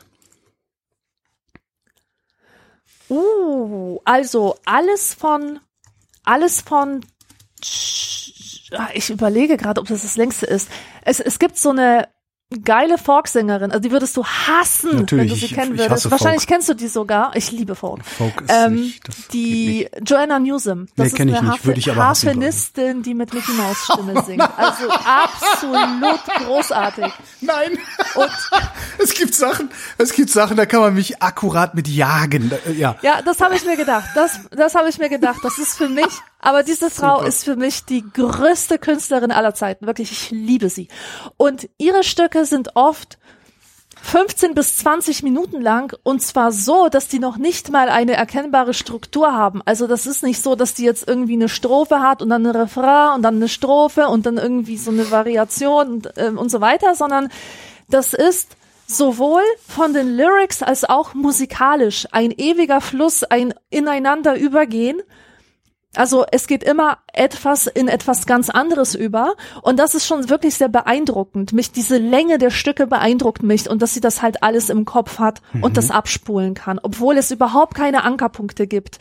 Ähm, das ist jetzt was mir jetzt Ist das so, aber sie hat schon, sie hat schon richtige Lyrics, nicht so, nicht so Lisa Gerard mäßig, äh, die, die ja nur Ah, irgendwie sowas, du meinst so Licht, Lichtsprache oder so? keine Ahnung, aber, Nee, nee, also ja, ja, die hat schon richtige Lyrics, aber Okay. die sind schon extrem verspult. Also die haben überhaupt kein, ähm, die, die sind, die malt abstrakt mit Worten. Also das ist reproduzierbar oder entsteht jedes Mal, wenn sie ein Stück spielt, Kein, nein, das nein, Stück neu? Das ist schon reproduzierbar. Okay. Aber das, also dieses, äh, die, die- diese Tatsache, dass sie keine klassische Songstruktur hat, Mhm. die trägt dazu bei, dass ich ihre Stücke als sehr lang empfinde, obwohl sie dann letztendlich dann nur 15 Minuten lang sind oder Ja. so. Ist es für mich sehr lang. Und wenn ich jetzt nachdenken müsste über ein Stück, was wirklich total lang ist, boah, mir fällt keins ein. Und das ist echt peinlich, weil ich mich ja als Musiknerd bezeichnet habe. Meine Ja. ganzen 20er über kannte ich echt verdammt viel Musik. Mir fällt echt nichts ein. Ich Keine weiß jetzt Ahnung. auch nicht, was lang ist. Ich kenne halt so neun Minuten Stücke, ähm, die Ja, ich ganz ja, schön so- finde. So One Perfect Sunrise von Orbital, wo glaube ich Lisa Gerard mitsingt. Ähm, interessanterweise fällt mir jetzt sofort noch eins von Orbital ein, was ich auch sehr schön finde. Halcyon and On and On. Kennst du? Kennst du bestimmt. Nee. Nee. garantiert schon mal gehört. Ähm, das längste, was ich, was ich, ich weiß gar nicht, wie lang die Kraftwerksachen so sind. Da könnte noch was Langes bei sein. Und das längste, was ich je gehört habe, war damals von Iron Butterfly in, in, in a Gada da wieder. Ich glaube, das ist so Ah, 15 In the Minuten Garden lang. of Eden. Ja, ja. Und das ist so, das ist halt so Ja, Heroinmusik, ne? Ach Gott, es. ding, Das ding, ding, ding. Oh, furchtbar. Ganz, ganz Was? grauenhaft. Das, das, ganz, da kenn ich mich nicht. Ich, ich bin Kulturbanause. Nee, kann musikalisch finden wir echt nicht zusammen, Nee. Holger. Das ist bis jetzt eine Katastrophe gewesen zwischen uns zwei. Ja, ja, was du hier ablieferst. Ja. Ja. Aber hey, so Elektrostücke, oder? Elektronische Musik. Ja. Also die sind, die sind wirklich sehr, sehr lang Da, manchmal. ja, ja, also da gibt's So viele, viele so Remixes und sieben, so. nee, auch so Originale. Also da, da habe ich einiges so an so, so sieben, acht, neun Minuten langen Dingern. Das schon. Ecstasy. Ich sag's nochmal. Eins meiner liebsten Stücke, Ecstasy von DJ Kotze. Cozy. Kotze. Äh, ich weiß gar nicht, wie geht denn das? Kenne ich gar nicht mehr. Das ist das mit dem Sample, äh, wo eine Frau, ähm, also da wird ein Sample vorgelesen. Nein, das Sample ist, ist diese Stimme, die schreibt einen Brief an Osho, diesen Guru, Scheiße. wo sie Ey, das habe ich noch nie gehört. Ja, sie sagt, I, I, ähm, kann ich das nicht wiedergeben. Auf jeden Fall äh, es, ähm, wendet die sich an ihn mit einer Frage, nämlich dass ähm, Menschen, äh, dass sie Menschen kennengelernt hat, die mit Ecstasy rumexperimentiert haben und das, was sie berichten, hängt in keiner Weise mit ihrer Meditationserfahrung zusammen. Also sie kann das nicht zusammenbringen, obwohl Osho behauptet, dass das so etwas ist. Also wenn du Okay. meditierst, bist du high und äh, sie will von ihm wissen, ähm, ob sie es richtig macht. Und das ist so ein Soundsample, das immer vorkommt. Muss ich mir dringend Aber im anhören. Grunde ist das so ein, so ein typisches Dance-Stück, also ein Club, Club-Hit. Hör ich mir gut. an. Robert fragt, äh, was haben wir früher, als es noch keine Smartphones und Tablets gab, in der Zeit gemacht, in der wir jetzt auf diese Geräte starren? Ich weiß es nicht mehr. Ja. Nix. Wir haben, wir haben fotografiert als eigenständige Aktivität. So war das bei mir. Ich hatte eine echte Stimmt. Kamera, ich bin rausgegangen, bin fotografieren gegangen. Mhm. Und jetzt ist das so eine Überwindung, die echte Kamera einzupacken. Ich komme da gar nicht mit. so. Ich denke mir, ach komm, äh, lass mal in der Schublade liegen, weil ich habe ja hier mein Smartphone und wenn was Interessantes ist, dann, dann zü- zücke ich das halt. Ja. Und äh, was ich so krass fand, äh, ich habe vor kurzem, ähm, also ich, ich mache so einen Schreibworkshop am Gymnasium und ähm, es geht gerade um Anne Frank. Und wir haben einen Brief von Anne Frank gelesen, wo sie halt ihrem Tagebuch erzählt, also die immer in Briefform, liebe Kitty und so, dass sie, äh, was sie so zum Geburtstag bekommen hat. Und die hat teilweise so äh, Kunstgeschichtslexikon und sowas bekommen. Und dann habe ich mal in die Runde gefragt, ist das denn etwas, also was würdet ihr sagen, sind das Geschenke, die man heutzutage auch noch einem Mädchen machen würde? Und da meint einer aus der Runde, ja, ihr müsst es euch vorstellen. Damals hatten die Leute ja noch Interessen. Und Ja. die hat es so gesagt, als wenn das so was total krasses wäre, etwas, was auf immer vorbei ist. Und genauso, ich habe sie dann gefragt, wie sie das meinen. Und sie meinte, genauso ist es, wenn wenn die wenn die äh, wenn ihre gleich wenn, wenn ihre Peers, wenn die sich langweilen, dann gucken die halt ins Smartphone. Und damals haben die Leute Ihre gelesen? Interessen verfolgt. Ihre Interessen verfolgt. Sie haben sich für Sachen interessiert. Die hatten ein Hobby. Aber- Vielleicht waren die, haben die sich für Kleintierzüchtung hab- interessiert. Sie Ich habe auch gemacht. mehr, ich habe auch mehr gelesen damals. Äh, Ich habe aber auch mehr ferngesehen damals. Ja. Ich kann mich dran erinnern, dass eigentlich über Jahre im Grunde ständig die Glotze auch lief. Also Ja, aber man hat auch viel öfter mit anderen zusammengeschaut. das stimmt. Das, ja, das stimmt. Das war also, ich weiß jetzt nicht, wie es heute ist bei 13, 14, 15, 16-Jährigen, wie viel die mit ihren Peers in der Gegend rumhängen. Aber wir haben uns eigentlich ständig getroffen. Ja. Aber ich vermute mal, das machen die, oder? Machen die das heute nicht mehr, die jungen Menschen? Ja, die hängen halt rum, die hängen draußen rum mit ihren scheiß Boomboxen, wo immer so scheiß Autotune-Musik rauskommt. Stimmt. Und gucken trotzdem auf die Smartphones. ja, klar, die gucken ständig auf die Smartphones, weil die dann halt so für Insta und TikTok und so irgendwelche Sachen aufnehmen. Und bei uns ging das damals los mit den ähm, Home-Computern, ne, so Commodore VC20, C64 und so. Ja, und als die Dinger da waren, getroffen. genau, da hat man sich zum Zocken getroffen. Da war es dann eigentlich, obwohl, nee, stimmt auch nicht. Wir waren auch echt oft mit, den- Joystick. viel mit den Mofas unterwegs und so. Mhm. Ja. ja, aber ja, also gelesen. Ich habe definitiv mehr gelesen als heutzutage, wobei es glaube ich auch heutzutage nicht mehr unbedingt vergleichbar ist, weil ich bin jetzt 50 und nicht mehr 16. oder Ja. so. ja, und außerdem lesen, lesen von Büchern oder lesen so als geistige Aktivität, weil ich glaube, ich habe noch nie so viel gelesen wie jetzt und zwar durchaus am Smartphone. Also hier geht's nicht um Bücher lesen, Ach sondern so, einfach mir ging es jetzt um Bücherlesen. lesen. Mir ging es jetzt um Mhm. Bücherlesen tatsächlich.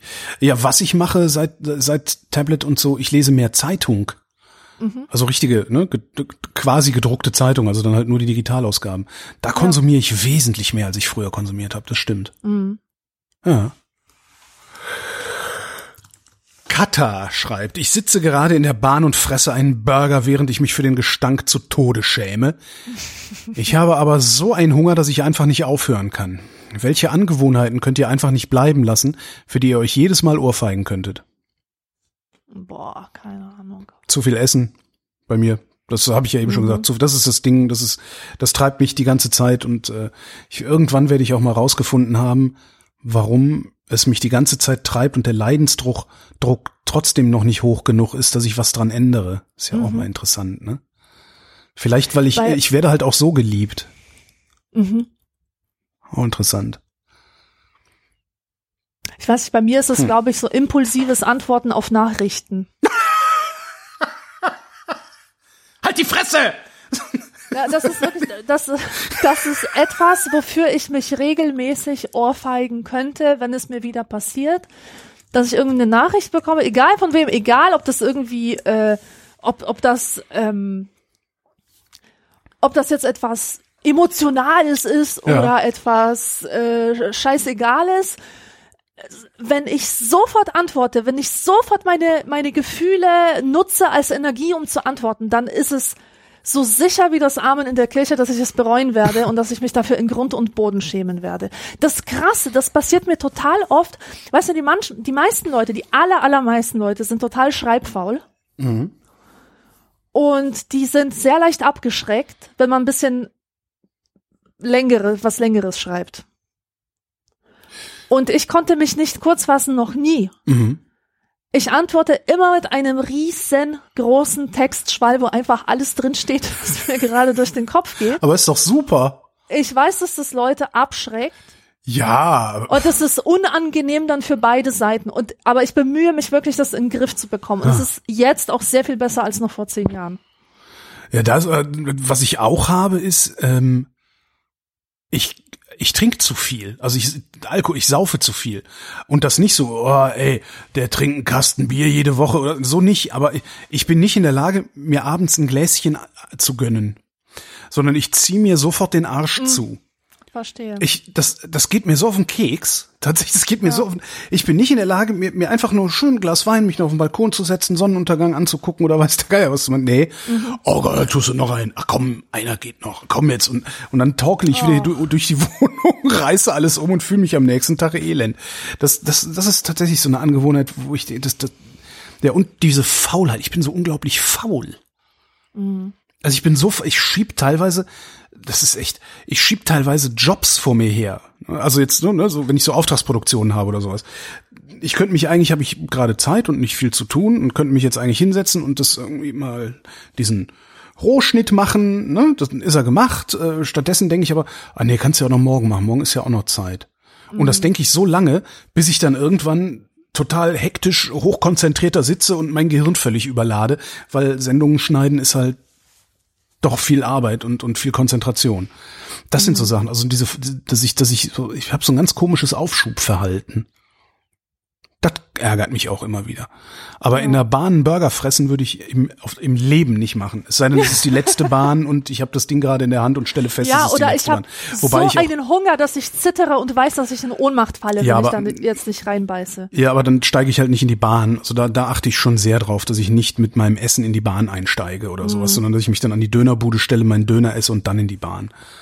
Das finde ich, das finde ich extrem unhöflich. Ja. Also, bah, Kata, bah. Bah. Der Jan fragt, ich habe unverhofft 100.000 Euro geerbt. Ich bin 21 Jahre alt, habe keine verlässlichen Planungen für meine Zukunft und würde das Geld gerne anlegen bzw. investieren, halte eine baldige Wirtschaftskrise aber für sehr wahrscheinlich. Was würdet ihr mir raten, mit dem Geld zu tun? LOL. Ich meine, er hat das geschrieben im März 2017, also vor drei Jahren. Ähm, da sah es so aus, als würde der Aufschwung immer weitergehen. Mittlerweile ist es ja so, dass ähm, Corona bedingt in den letzten ja, ungefähr zwei Wochen, wenn nicht sogar noch weniger, äh, weltweit die Aktienmärkte eingebrochen sind um, um irgendwas zwischen 10 und 20 Prozent. Und das, da haben wir, glaube ich, die, das Ende der Fahnenstange noch nicht gesehen. Nichtsdestotrotz würde ich empfehlen, äh, die Hälfte in Aktien, die Hälfte in Cash. Mhm. So wenn du die Kohle eh nicht brauchst. Oder je nachdem, wo man wohnt, äh, kann man davon eine Wohnung kaufen. Oder zumindest so viel anzahlen, dass die monatliche Rate nicht mehr so hoch ist.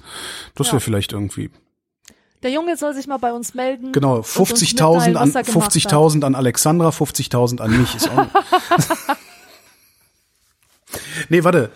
Äh, 65.000 an mich, weil so viel kostet das Wohnmobil, das ich mir gerne kaufen würde. 35. nicht, weil du gehst ja eh nicht raus. Ja, aber das würde mich tatsächlich mal interessieren. Ich weiß jetzt nicht, ob Jan äh, tatsächlich 100.000 geerbt hat, aber wenn ja, äh, Jan, falls du das hörst, sag mal Bescheid, was du damit gemacht hast. Und äh, das nächste Mal schick die Frage vielleicht irgendwo hin, wo du schneller eine Antwort bekommst. Obwohl billiger als, also so billig wie jetzt war es seit, ich glaube, 15 Jahren nicht oder so ähnlich. Hm. Simon schreibt. Und der Simon wundert sich darüber, dass äh, Grammar-Nazis das Wort frühs mit früh korrigieren. Abends, mittags oder nachts sind doch für die jeweilige Tageszeit legitime Begriffe. Ist frühs ein Fehler? Ja, frühs ist eine, ei- eine Fehler, eine Fehler. Das ist ist eine eine- Fehler. Frühs ist eine Fehler. Das, das hatte, da steht bei dir auch eine Fehler. Wo steht das? da? Ja, tatsächlich, es steht bei Ist- mir, ist frühs eine ist Fehler. Frühs eine, Ja. eine Fehler. Ich Ja, sag, Simon, ja, frühs ist eine Fehler. Ist eine Fehler. Aber warum eigentlich? Ähm, ich ich habe es noch nie gehört. Das ist einfach. Wir treffen uns abends, wir treffen uns. Naja, wir treffen uns ja auch nicht. Er, er, er, der macht, das ist so Kategoriefehler, was er da macht, ne? Das ist abends, Kategorie, abends, ja. mittags, nachts ist halt Ja. was anderes als früh und spät. So ist es. So, es ne, kann wir ja auch früh am Abend, früh am Morgen, Genau. spät am Abend. Ja, Wir nehmen zum Beispiel die Sendung ja jetzt auch nicht späts auf. Ja. ja. Ja, ja, ja. Simon, da hat er uns aber fast gehabt. Robert fragt, warum fallen sich Menschen in die Arme, küssten sich links und rechts, drücken sich?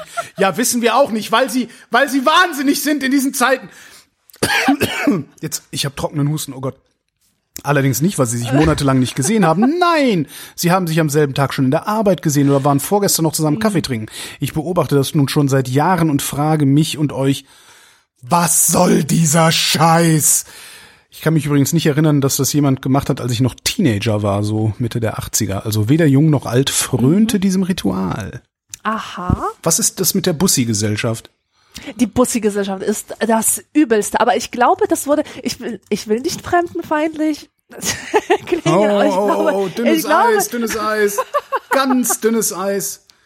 Meinst du, das haben die Ausländer hier reingeschleppt? Ey, oh, ohne, ohne Scheiße. Ich hab, ich kenne das, dieses Bussi hier, Bussi da. Kenne ich. Der Von, Franzos. bestimmt, von bestimmten migrantischen Gruppen, durchaus auch Perser, also Perser, ey, das sagt denn heutzutage noch Perser, ich. Ich. Ähm, Iraner. Ich hatte, ich, habe eine Von- neue von Kollegin. Ich habe eine neue Kollegin, die habe ich auch. Bist du Perserin? Und die sagt, jo. Ich glaube, das ist, ich glaube, das ist akzeptiert. Ja, darf- Perser. Ich darf glaube schon? Okay. oder? Ich, also zumindest hat, hat sie nichts gesagt und, ich, und die ist hart Ja. genug und nimmt mich wenig genug ernst, um mir durchaus einen einzuschenken, wenn ich Scheiße laber. Also Ja. nein, wirklich. Ich, ich sag mal so, ähm, ganz allgemein gesprochen, so migrantische Milieus, ja, die dafür bekannt sind, dass sie sehr enge familiäre und freundschaftliche Bande haben, dass sie viel äh, halt miteinander zu tun haben und so. Bei denen habe ich sehr viel Küsschen, Küsschen beobachtet. Ich, ich, Bei Deutschen eher nicht. Also- bei Bio-Deutschen. ich arbeite, ich arbeite mein Leben lang ähm, in den Medien, äh, habe mit 23 oder 22 sogar damals beim Film angefangen und äh, damals, heute ist das so anders, damals, also in den, in den frühen 90er Jahren, da war diese Film- und Fernsehbranche komplett Allmann und ein paar Holländer. Ja, was anderes gab's da nicht und da war nur Bussi Bussi. Äh, Das war echt so, ah, Bussi, mm, wir sehen uns in den Medien, ne? Tschüssi. Ah, und ah, Also, vielleicht äh, das war so eine, gay, äh, waren die gay? Nee, glaube ich nicht, weiß ich nicht. Erkenne ich Weil ja immer nicht. Mein Gaydar Szene ist total das kaputt. auch. Äh, Aus dieser, aus der schwulen Szene kenne ich das auch. Also So es, Bussi Bussi. es würde mich nicht wundern, wenn zumindest so diese Medienszene das äh, von so einer Theaterszene übernommen hätte oder so, wo sie ja, Ja. dann doch sehr eng verwandt ist mit. Aber ich ich achte da halt überhaupt nicht so. Ich finde das auch irgendwie albern. Darum habe ich da so einen Spam-Filter draufgelegt wahrscheinlich. Ich achte da eigentlich gar nicht so drauf, wer das jetzt macht und wer das nicht macht. Und ich würde jetzt auch gar nicht so bestimmte Milieus. Also mein Milieu macht das, also dieses Medienspacken-Milieu. Die machen das und ich mache mich seit vielen Jahren drüber lustig. Aber ja, keine Ahnung. Nee, zum, als ich jung war, gab's das auch nicht. Also gut, da hast du dann irgendwie so deine männlichen Begrüßungsrituale, ne? So auf die Schulter hauen und ne, alles Mm. kernig und so, aber ja. Keine Ahnung. Was soll dieser Scheiß? Ja, weiß ich auch nicht, aber das hört ja jetzt vielleicht auch auf, wenn äh, auch der Letzte und die Letzte begriffen hat, dass man dadurch äh, unangenehme Krankheiten sich einfangen kann. Ja. Robert wüsste gerne Probleme mit Schnarchen oder Schnarchern. Nein. Auch nicht? Ich äh, glücklicherweise auch nicht. Manchmal, manchmal schnarche ich und ich habe noch nicht rausgefunden, ja doch, wenn ich total besoffen bin und wenn ich krank bin. Aber sonst schnarche ich eigentlich nicht mehr. Als ich dicker war, habe ich mehr geschnarcht. Das ist auch ganz interessant. Mhm. Vermutlich gibt es da irgendeinen Zusammenhang. Hm.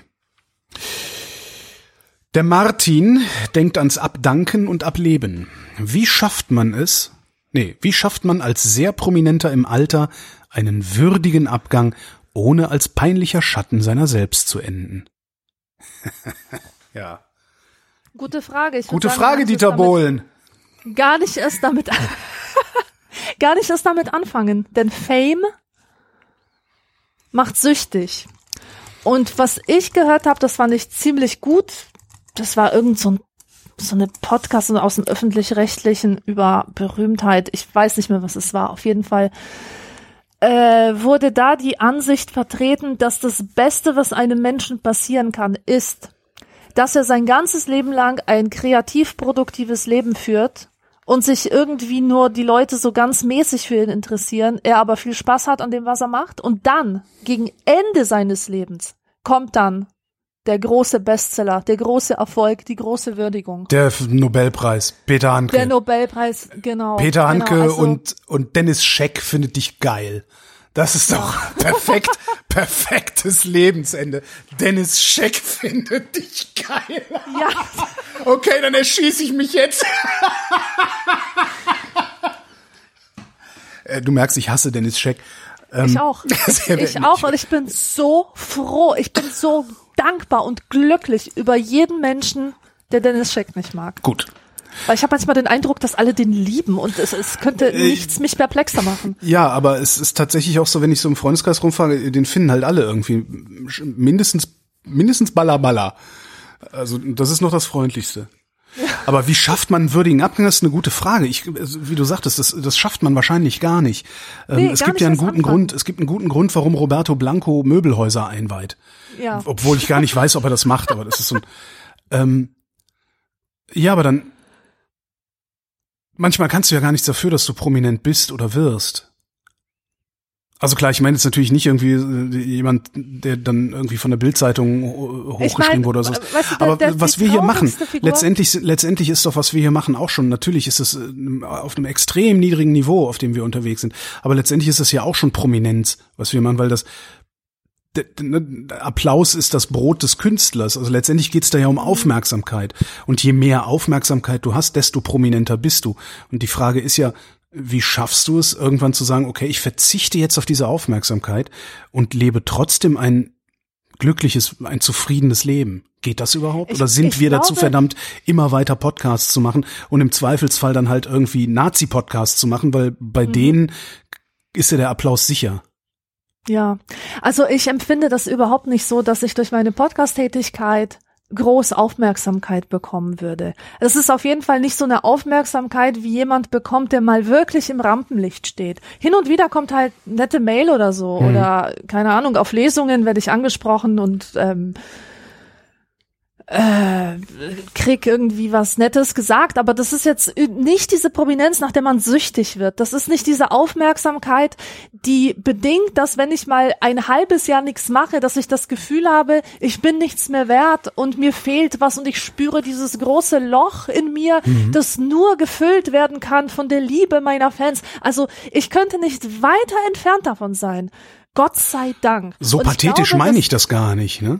Mit die Liebe meiner Fans, das meine ich gar nicht, sondern einfach, es ist, ich gucke auf die Download-Statistiken meines Servers, ich gucke ins Internet, es gibt eben Interaktion mit, mit, mit dem Publikum und äh, das ist ja schon die Aufmerksamkeit. Ich, ich, ich bekomme, also klar, du kannst natürlich in den luftleeren Raum senden und dir denken, pff, keine Ahnung, was passiert. Ich weiß nicht, wie viele Leute meinen Scheiß runterladen und anhören und sonst wie. Äh, Dann bist du vielleicht gesegnet, aber in dem Moment, wo du weißt, wie viele Leute laden deine Sendungen runter, in dem Moment hast du ja schon ein höheres Maß an Aufmerksamkeit als sehr, sehr, sehr vielen Menschen auf diesem Planeten jemals zuteil werden wird. Ich glaube, die Kunst liegt darin, sich darauf absolut nichts einzubilden. Weil ernsthaft, was bedeutet das? Was bedeutet das, dass 10.000 Leute diese Sendung hören? Das sind einfach nur normale Menschen, Individuen. Ja, die aber die finden jeder was, halt das runterladen. die und finden, das was ist wir nicht so, tun. dass die dich als Gott verehren. Du bist nicht Michael Jackson oder Madonna, der der gefeiert wird von einer frenetischen Menge Das ist richtig. im Stadion. Ja. Das, ja. Ja, klar. und das bedeutet nichts. Wenn weißt ich- du, wenn es, ich- es steigert deinen Wert als Mensch nicht, dass dich viele Leute anhören. Also finde ich jedenfalls. Mhm, Ich, du, ich bin nicht mehr wert als jeder andere, nur weil Leute meinem Gelaber zuhören. Das, Ich behaupte doch eben doch, bist du halt doch, weil alle labern.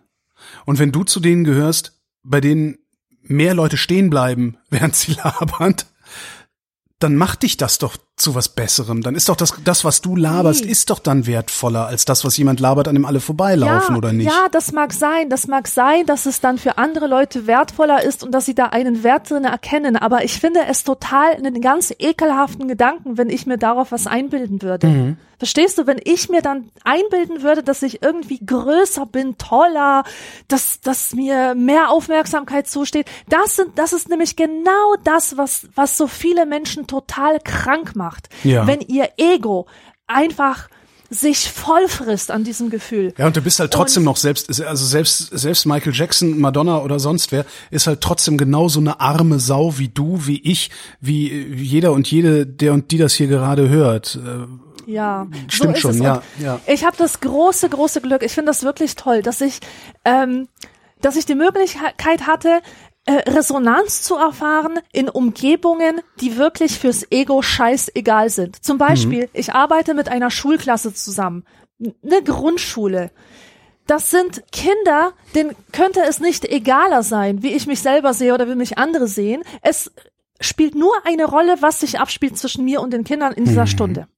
So, und wenn ich da die glänzenden Äuglein sehe und wenn die, die Münder grinsen und so, dann macht mich das so happy, Sehr schön. Dass ich nichts mehr brauche. Ich brauche das nicht, dass irgendjemand einen Artikel darüber schreibt, dass ich in dieser Schulklasse war oder dass ich ein Buch geschrieben habe oder so. Es ist mir scheißegal. Diese Sache, die, die sättigt mich so sehr. Und das ist auch der Unterschied zwischen, zwischen, ähm, Dir und mir. echter Aufmerksamkeit vielleicht. Zwischen echter Aufmerksamkeit, zwischen echtem Impact und das, was man für Impact hält, nur weil irgendwelche Leute mit ihrem Daumen so, so Herzchen verteilen. Das ist halt, das, das eine ist Fast Food und gibt dir aber, gibt deinem Ego die Illusion, dass du grandios bist. Und das andere macht mit deinem Ego nix. Das gibt dir einfach nur ein Gefühl, ein wertvoller Mensch zu sein, der wertvoll für andere ist. Und ähm, es gibt keine große Aufmerksamkeit, aber die kleine Aufmerksamkeit, die, die wärmt dein Herz von innen heraus. Das stimmt. Die, die eine Mail äh, oder oder den einen Kontakt, den ich so alle drei Jahre mal irgendwo hin habe. Also das, das passiert so alle drei Jahre vielleicht, vielleicht auch alle vier, vielleicht auch alle zwei, egal. Dass mir ein Mensch schreibt, ich habe deine Sendung gehört und daraufhin habe ich mein Verhalten geändert, mein Leben, Ja. also irgendwas geändert. Und das ist tatsächlich das ein besseres Gefühl als die 30.000 Downloads, die die Vrindheit hat. Ja. Ja. Ja, das stimmt. Obwohl Ja, ich diese ist es. 30.000 Downloads auch toll finde. Ich finde das jedes Mal wieder toll. Ich denke, ey, wie geil. Es gibt mindestens 30.000 Leute, die das irgendwie cool finden, was wir machen. Das gibt mir schon was. Ich, diese Zahl, ich finde das krass, dass du dir darunter was vorstellen kannst oder dass sie dir was gibt, weil ich kann mir darunter nichts vorstellen. Ich Okay. kann mir das erst vorstellen, wenn, wenn zum Beispiel äh, Vrind-Hörerinnen und Hörer zu meiner Lesung kommen Ja. Und ich dann Verstehe. konkrete Gesichter, konkrete Stimmen höre, dann kriege ich so eine leise Ahnung davon. Aber wenn ich höre, so 30.000 Leute hören und ich, äh, okay, ja und? Das ist Interessant. Ich, ich, ich kann, Ja, ist ganz ich interessant. Ich kann, ich kann mit diesen, Vorstellung. ich kann mit so abstrakten Zahlen umgehen. Also das ist halt wahrscheinlich auch berufsbedingt, weil ich halt seit 30 Jahren mit solchen Zahlen operiere auch. Quoten, sowas, ne? Das ist, äh, ja, habe ich mich dran gewöhnt. Ganz interessant. Und ganz ehrlich, also wenn ich jetzt labern würde in, in einem in, in einer Venue, die 30.000 Ja. Leute umfasst, ich würde keinen Satz heraus. Frag mich mal, warum, was glaubst du, warum ich so gut wie nie auf Bühnen stehe? Ja. Also ich, das macht mich so, ich, ich habe oft genug, ärgere ich mich sogar, dass ich nicht auf Bühnen stehe, weil man da wirklich richtig krasse Honorare abgreifen kann. Äh, also sagen wir mal so, hätte ich die Zeit, die ich, die ich äh, die ich das jetzt hier mache, in irgendeiner Form zu moderieren, auch gleichzeitig auf Bühnen moderiert, hätte ich jetzt die Rente durch und zwar dreifach und zwar so sehr, Ja. dass ich mit meinen Liebsten in einem riesengroßen Wohnmobil irgendwo an der Algarve stehen und jeden Morgen aufs Meer gucken würde und abends auch. Andererseits, Aber stell mich auf eine Bühne. Nee, kannst du, ja, geht nicht. Das ist ganz furchtbar. Ja. andererseits denke ich mir gerade, äh, auf der Bühne wird man eigentlich dann wiederum von den Scheinwerfern so sehr geblendet, Ja, dass man nee, das Publikum nein. nicht sieht. Also Doch, kann man doch, eigentlich auch doch. eine One-Man-Show abziehen. aber dann musste, dann musste halt wirklich Madonna sein. Dann ist das Licht so hell, dass du das Publikum nicht siehst. Aber selbst ja, dann ja. gibt's noch ein Saallicht, sodass du ein bisschen vom Publikum siehst. Und weißt du, die Leute in der ersten Reihe, die siehst du halt immer. Und in, da, da stehen halt, wenn du Glück hast, stehen da nur Menschen, die wohlwollend sind. Ja, aber da stehen halt auch immer drei, vier, fünf Arschlöcher dazwischen, die dir die ganze Zeit auf den, auf den Sack gehen wollen. Und die ganze Zeit irgendeinen Scheiß brüllen, die ganze Zeit dir einen Mittelfinger zeigen und dich die ganze Zeit mit irgendwelchen Sachen bewerfen und, und, und weiß der Geier was. Und das ist zum Beispiel was, was mich persönlich extrem rausbringt. Und ich finde diese, diese abstrakte Downloadzahl, die, die, die, die, die ist so, die hat so was Beruhigendes, weißt du? Da ist halt, ich sehe einfach nur diese Zahl und kann mir wunderbar einbilden, äh, super, die finden das alles gut, was wir hier machen. Natürlich tun die das nicht, ja, aber sie zeigen mir halt auch nicht die ganze Zeit den Fuckfinger. Und sobald da einer steht, sobald ich auf einer Bühne stehe und mit einem Publikum auch nur ansatzweise interagiere, bringt mich das Konzept komplett aus dem Konzept. Also Ich es ist wirklich, es ist so, du kannst mich auch in einen leeren Saal stellen und mir als Aufgabe geben, Zweifler an dir. Dann würde ich da stehen, genauso wie ich, aber nee, das ist ganz schrecklich. Ja, ja. Prominentes Ableben. Ja, ich bin mal gespannt, wie das dann ist, weil irgendwann ist halt auch mal Ende, ne? Also auch bei mir ist irgendwann mal Ende. Tja, Ja, wir sehen uns im Dschungelcamp. nee, ich zieh mich doch nicht vor anderen aus. Ja, stimmt. Lukas fragt, warum fahren Fahrradfahrer oft rechts an Autos vorbei, auch wenn diese schon in Bewegung sind und rechts blinken? Ist es Todessehnsucht? Ist es Gehirnamputation? Warum interagieren Fahrradfahrer mit Autofahrern oft so gehirnamputiert? Keine Ahnung, das musst du beantworten. Weil sie selbst nicht Auto fahren. Das ist meine feste Überzeugung. Ich habe es gibt ein, ein tatsächlich einen Schlüsselmoment ähm, und zwar, das war auch eine Hörertalk-Sendung, die ich damals bei Radio Fritz gemacht habe. Ich weiß nicht mehr, worum es ging und was war und äh, jedenfalls hatte ich einen am- Telefon mit dem geredet und da ging es dann halt auch um Fahrradfahrer ohne Licht nachts. Was ich nicht verstehe. Ja, also es gibt jedes Jahr bei Aldi und Lidl, jedes Jahr zu Saisonbeginn gibt es ein Beleuchtungsset inklusive Batterien für einen Zehner. So, das kann sich jeder kaufen. Ja, also es gibt überhaupt keinen Grund, nicht mit Lichtfahrrad zu fahren. Es ist halt wirklich auch dumm, nicht mit Lichtfahrrad, sondern es ist lebensgefährlich und du versaust auch noch das Leben desjenigen, der dich über den Haufen fährt.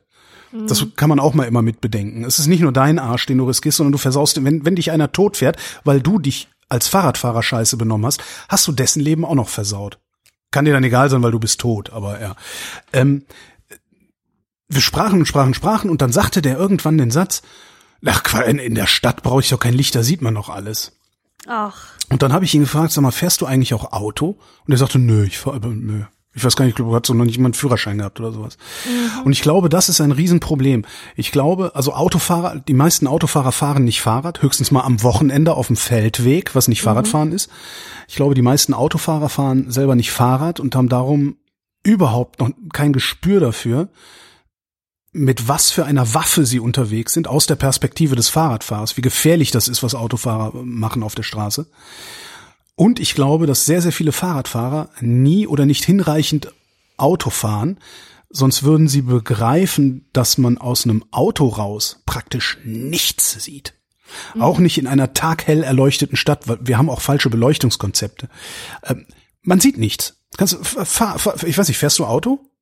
Nee. Ja, man sieht halt nicht. Du sitzt da drin und denkst, du würdest alles sehen und ne, weil du siehst natürlich die Lichtzeichenanlage, also die Ampeln siehst du, du siehst die großen Schilder, du siehst die anderen Autos, du siehst halt all die Sachen, die genau so designt sind, dass du als Autofahrer sie sofort siehst. Die Fußgänger, die Rollstuhlfahrer, die Fahrradfahrer, die siehst du überhaupt nicht. So. Das musst du als Fahrradfahrer aber erstmal begriffen haben dass du unsichtbar bist. Und die meisten Fahrradfahrer, glaube ich wirklich, halten sich für sichtbar, weil sie ja alles sehen. Und das ist tatsächlich eine Form von Gehirnamputiertheit, beziehungsweise ja mangelnder Erfahrung. Ne? Also, weil Ja. man könnte es ja, weiß ich nicht, Fahrradführerscheine machen oder sowas, beziehungsweise irgendwie, keine Ahnung. Ja, in der Schule kann man das machen. Also man, gibt's ja in der Grundschule gibt's ja dann so Fahrraddingsi. Wie heißt das? Wie hieß das denn? Sag doch mal, wie hieß denn das in der mit war das hieß das auch Fahrschule? Nee. Keine Ahnung. Da gab's so Fahrradübungsdingsi und musstest so Runden fahren, egal. Aber das könnte man ja mit 16 zum Beispiel auch nochmal machen und sich vielleicht irgendwas überlegen, dass man so, okay, es gibt jetzt eine Pflichtfahrstunde für Schüler, die müssen auf dem Beifahrersitz oder sonst wie oder beim assistierten Fahren mit 17 äh, mal wirklich genau darauf achten, was man sieht aus dem Auto raus und was nicht und das dann aufs Fahrrad übertragen oder sich- äh, irgendeine, ja, naja. Ja, kommen wir zur obligatorischen Höflichkeitsfrage von Esurel. Wie geht's uns denn heute? Ja, den Umständen entsprechend. Wie sind denn die Umstände, Alexandra? Darüber haben wir uns doch schon zu Anfang der Sendung unterhalten. ins, ins Benehmen gesetzt. Ich find's total gruselig und faszinierend und Ja. interessant und exciting und äh, schrecklich, was Sch- gerade alles passiert. Schrecklich vor allen Dingen wegen dieser ganzen Bleppos, die Ja, meinen Arsch riskieren, weil sie ja noch irgendwie ins Kino wollen oder weiß der Geier wohin. Ja. Ja, aber genauso geht's mir auch. Also äh, witzigerweise habe ich vor ein paar Wochen Krankheitssymptome gehabt. Also ich habe ach, vor ich auch. ein paar Wochen eine Woche krank im Bett gelegen, was ich eigentlich recht selten tue, mit hohem Fieber, Oh, trockenem Husten. Ja, hohem Fieber und hohem Fieber, trockenem Husten und niedrigem Blutdruck. Ich messe regelmäßig meinen Blutdruck, da weiß ich das. Ähm, und äh, war dann irgendwann nach drei oder vier Tagen bin ich zur Ärztin gegangen, die guckte mir auch in den Hals und sagte, ja, ich kann keinen Eiter sehen, Seitenstrangangina könnte sein, hm, hm, hm, unsicher. Ähm, und irgendwie, je häufiger ich jetzt so diese, diese, ne, so auf Twitter und so diese ganzen, woran erkennen Sie, dass Sie Corona haben, lese, denke ich, mhm, das liest sich wie genau das, was ich schon hatte. mhm. Jetzt weiß ich nur nicht, ob ich es schon hatte, weil es halt, weißt du, ob es irgendwie eine Möglichkeit gibt, das testen zu lassen? Nee, ne, muss man. Nee, gibt's nicht. Äh, Nee, es gibt nur, du kannst nur testen lassen, ob du tatsächlich infiziert Ob bist, aber nicht, ob du, ja, ob du ja. vielleicht schon durch bist. Ich glaube, das lässt sich Ja. nicht testen. Und falls doch, mag das mal jemand in die Kommentare schreiben, weil das würde ich tatsächlich gerne mal wissen, ob ich vielleicht schon längst durch bin und Ja. äh, nicht mehr mit, keine Ahnung, diesem komischen Ganzkörperanzug durch die Stadt laufen muss, den ich immer trage. Ja, ja, ich hatte auch einen Husten vor ein paar Tagen, aber da das? gibt's eine perfekte Erklärung. Ähm, also ich bin einfach an einem Tag durch den Regen gelaufen und das war windig und es war so kalt und brr, Ja. und danach habe ich halt angefangen zu husten. Ja, bei mir war es halt dabei ist es geblieben, so Husten und Niesen und ansonsten nichts. ja, bei mir war es witzigerweise kein Schnupfen. Also wirklich nur Husten, Fieber, aber kein Schnupfen. No. Aber es ist halt auch, auch genau in, in, in, dem, zu dem, in dem Zeitraum des Jahres, wo ich das eigentlich auch immer habe. Von daher, vielleicht war es auch eine Seitenstrangangina. Weiß der Arsch. ja. Wie dem auch sei, ähm, das war die Vrindheit. Vielen Dank, Alexandra. Tschüssi. Und dank euch für die Aufmerksamkeit.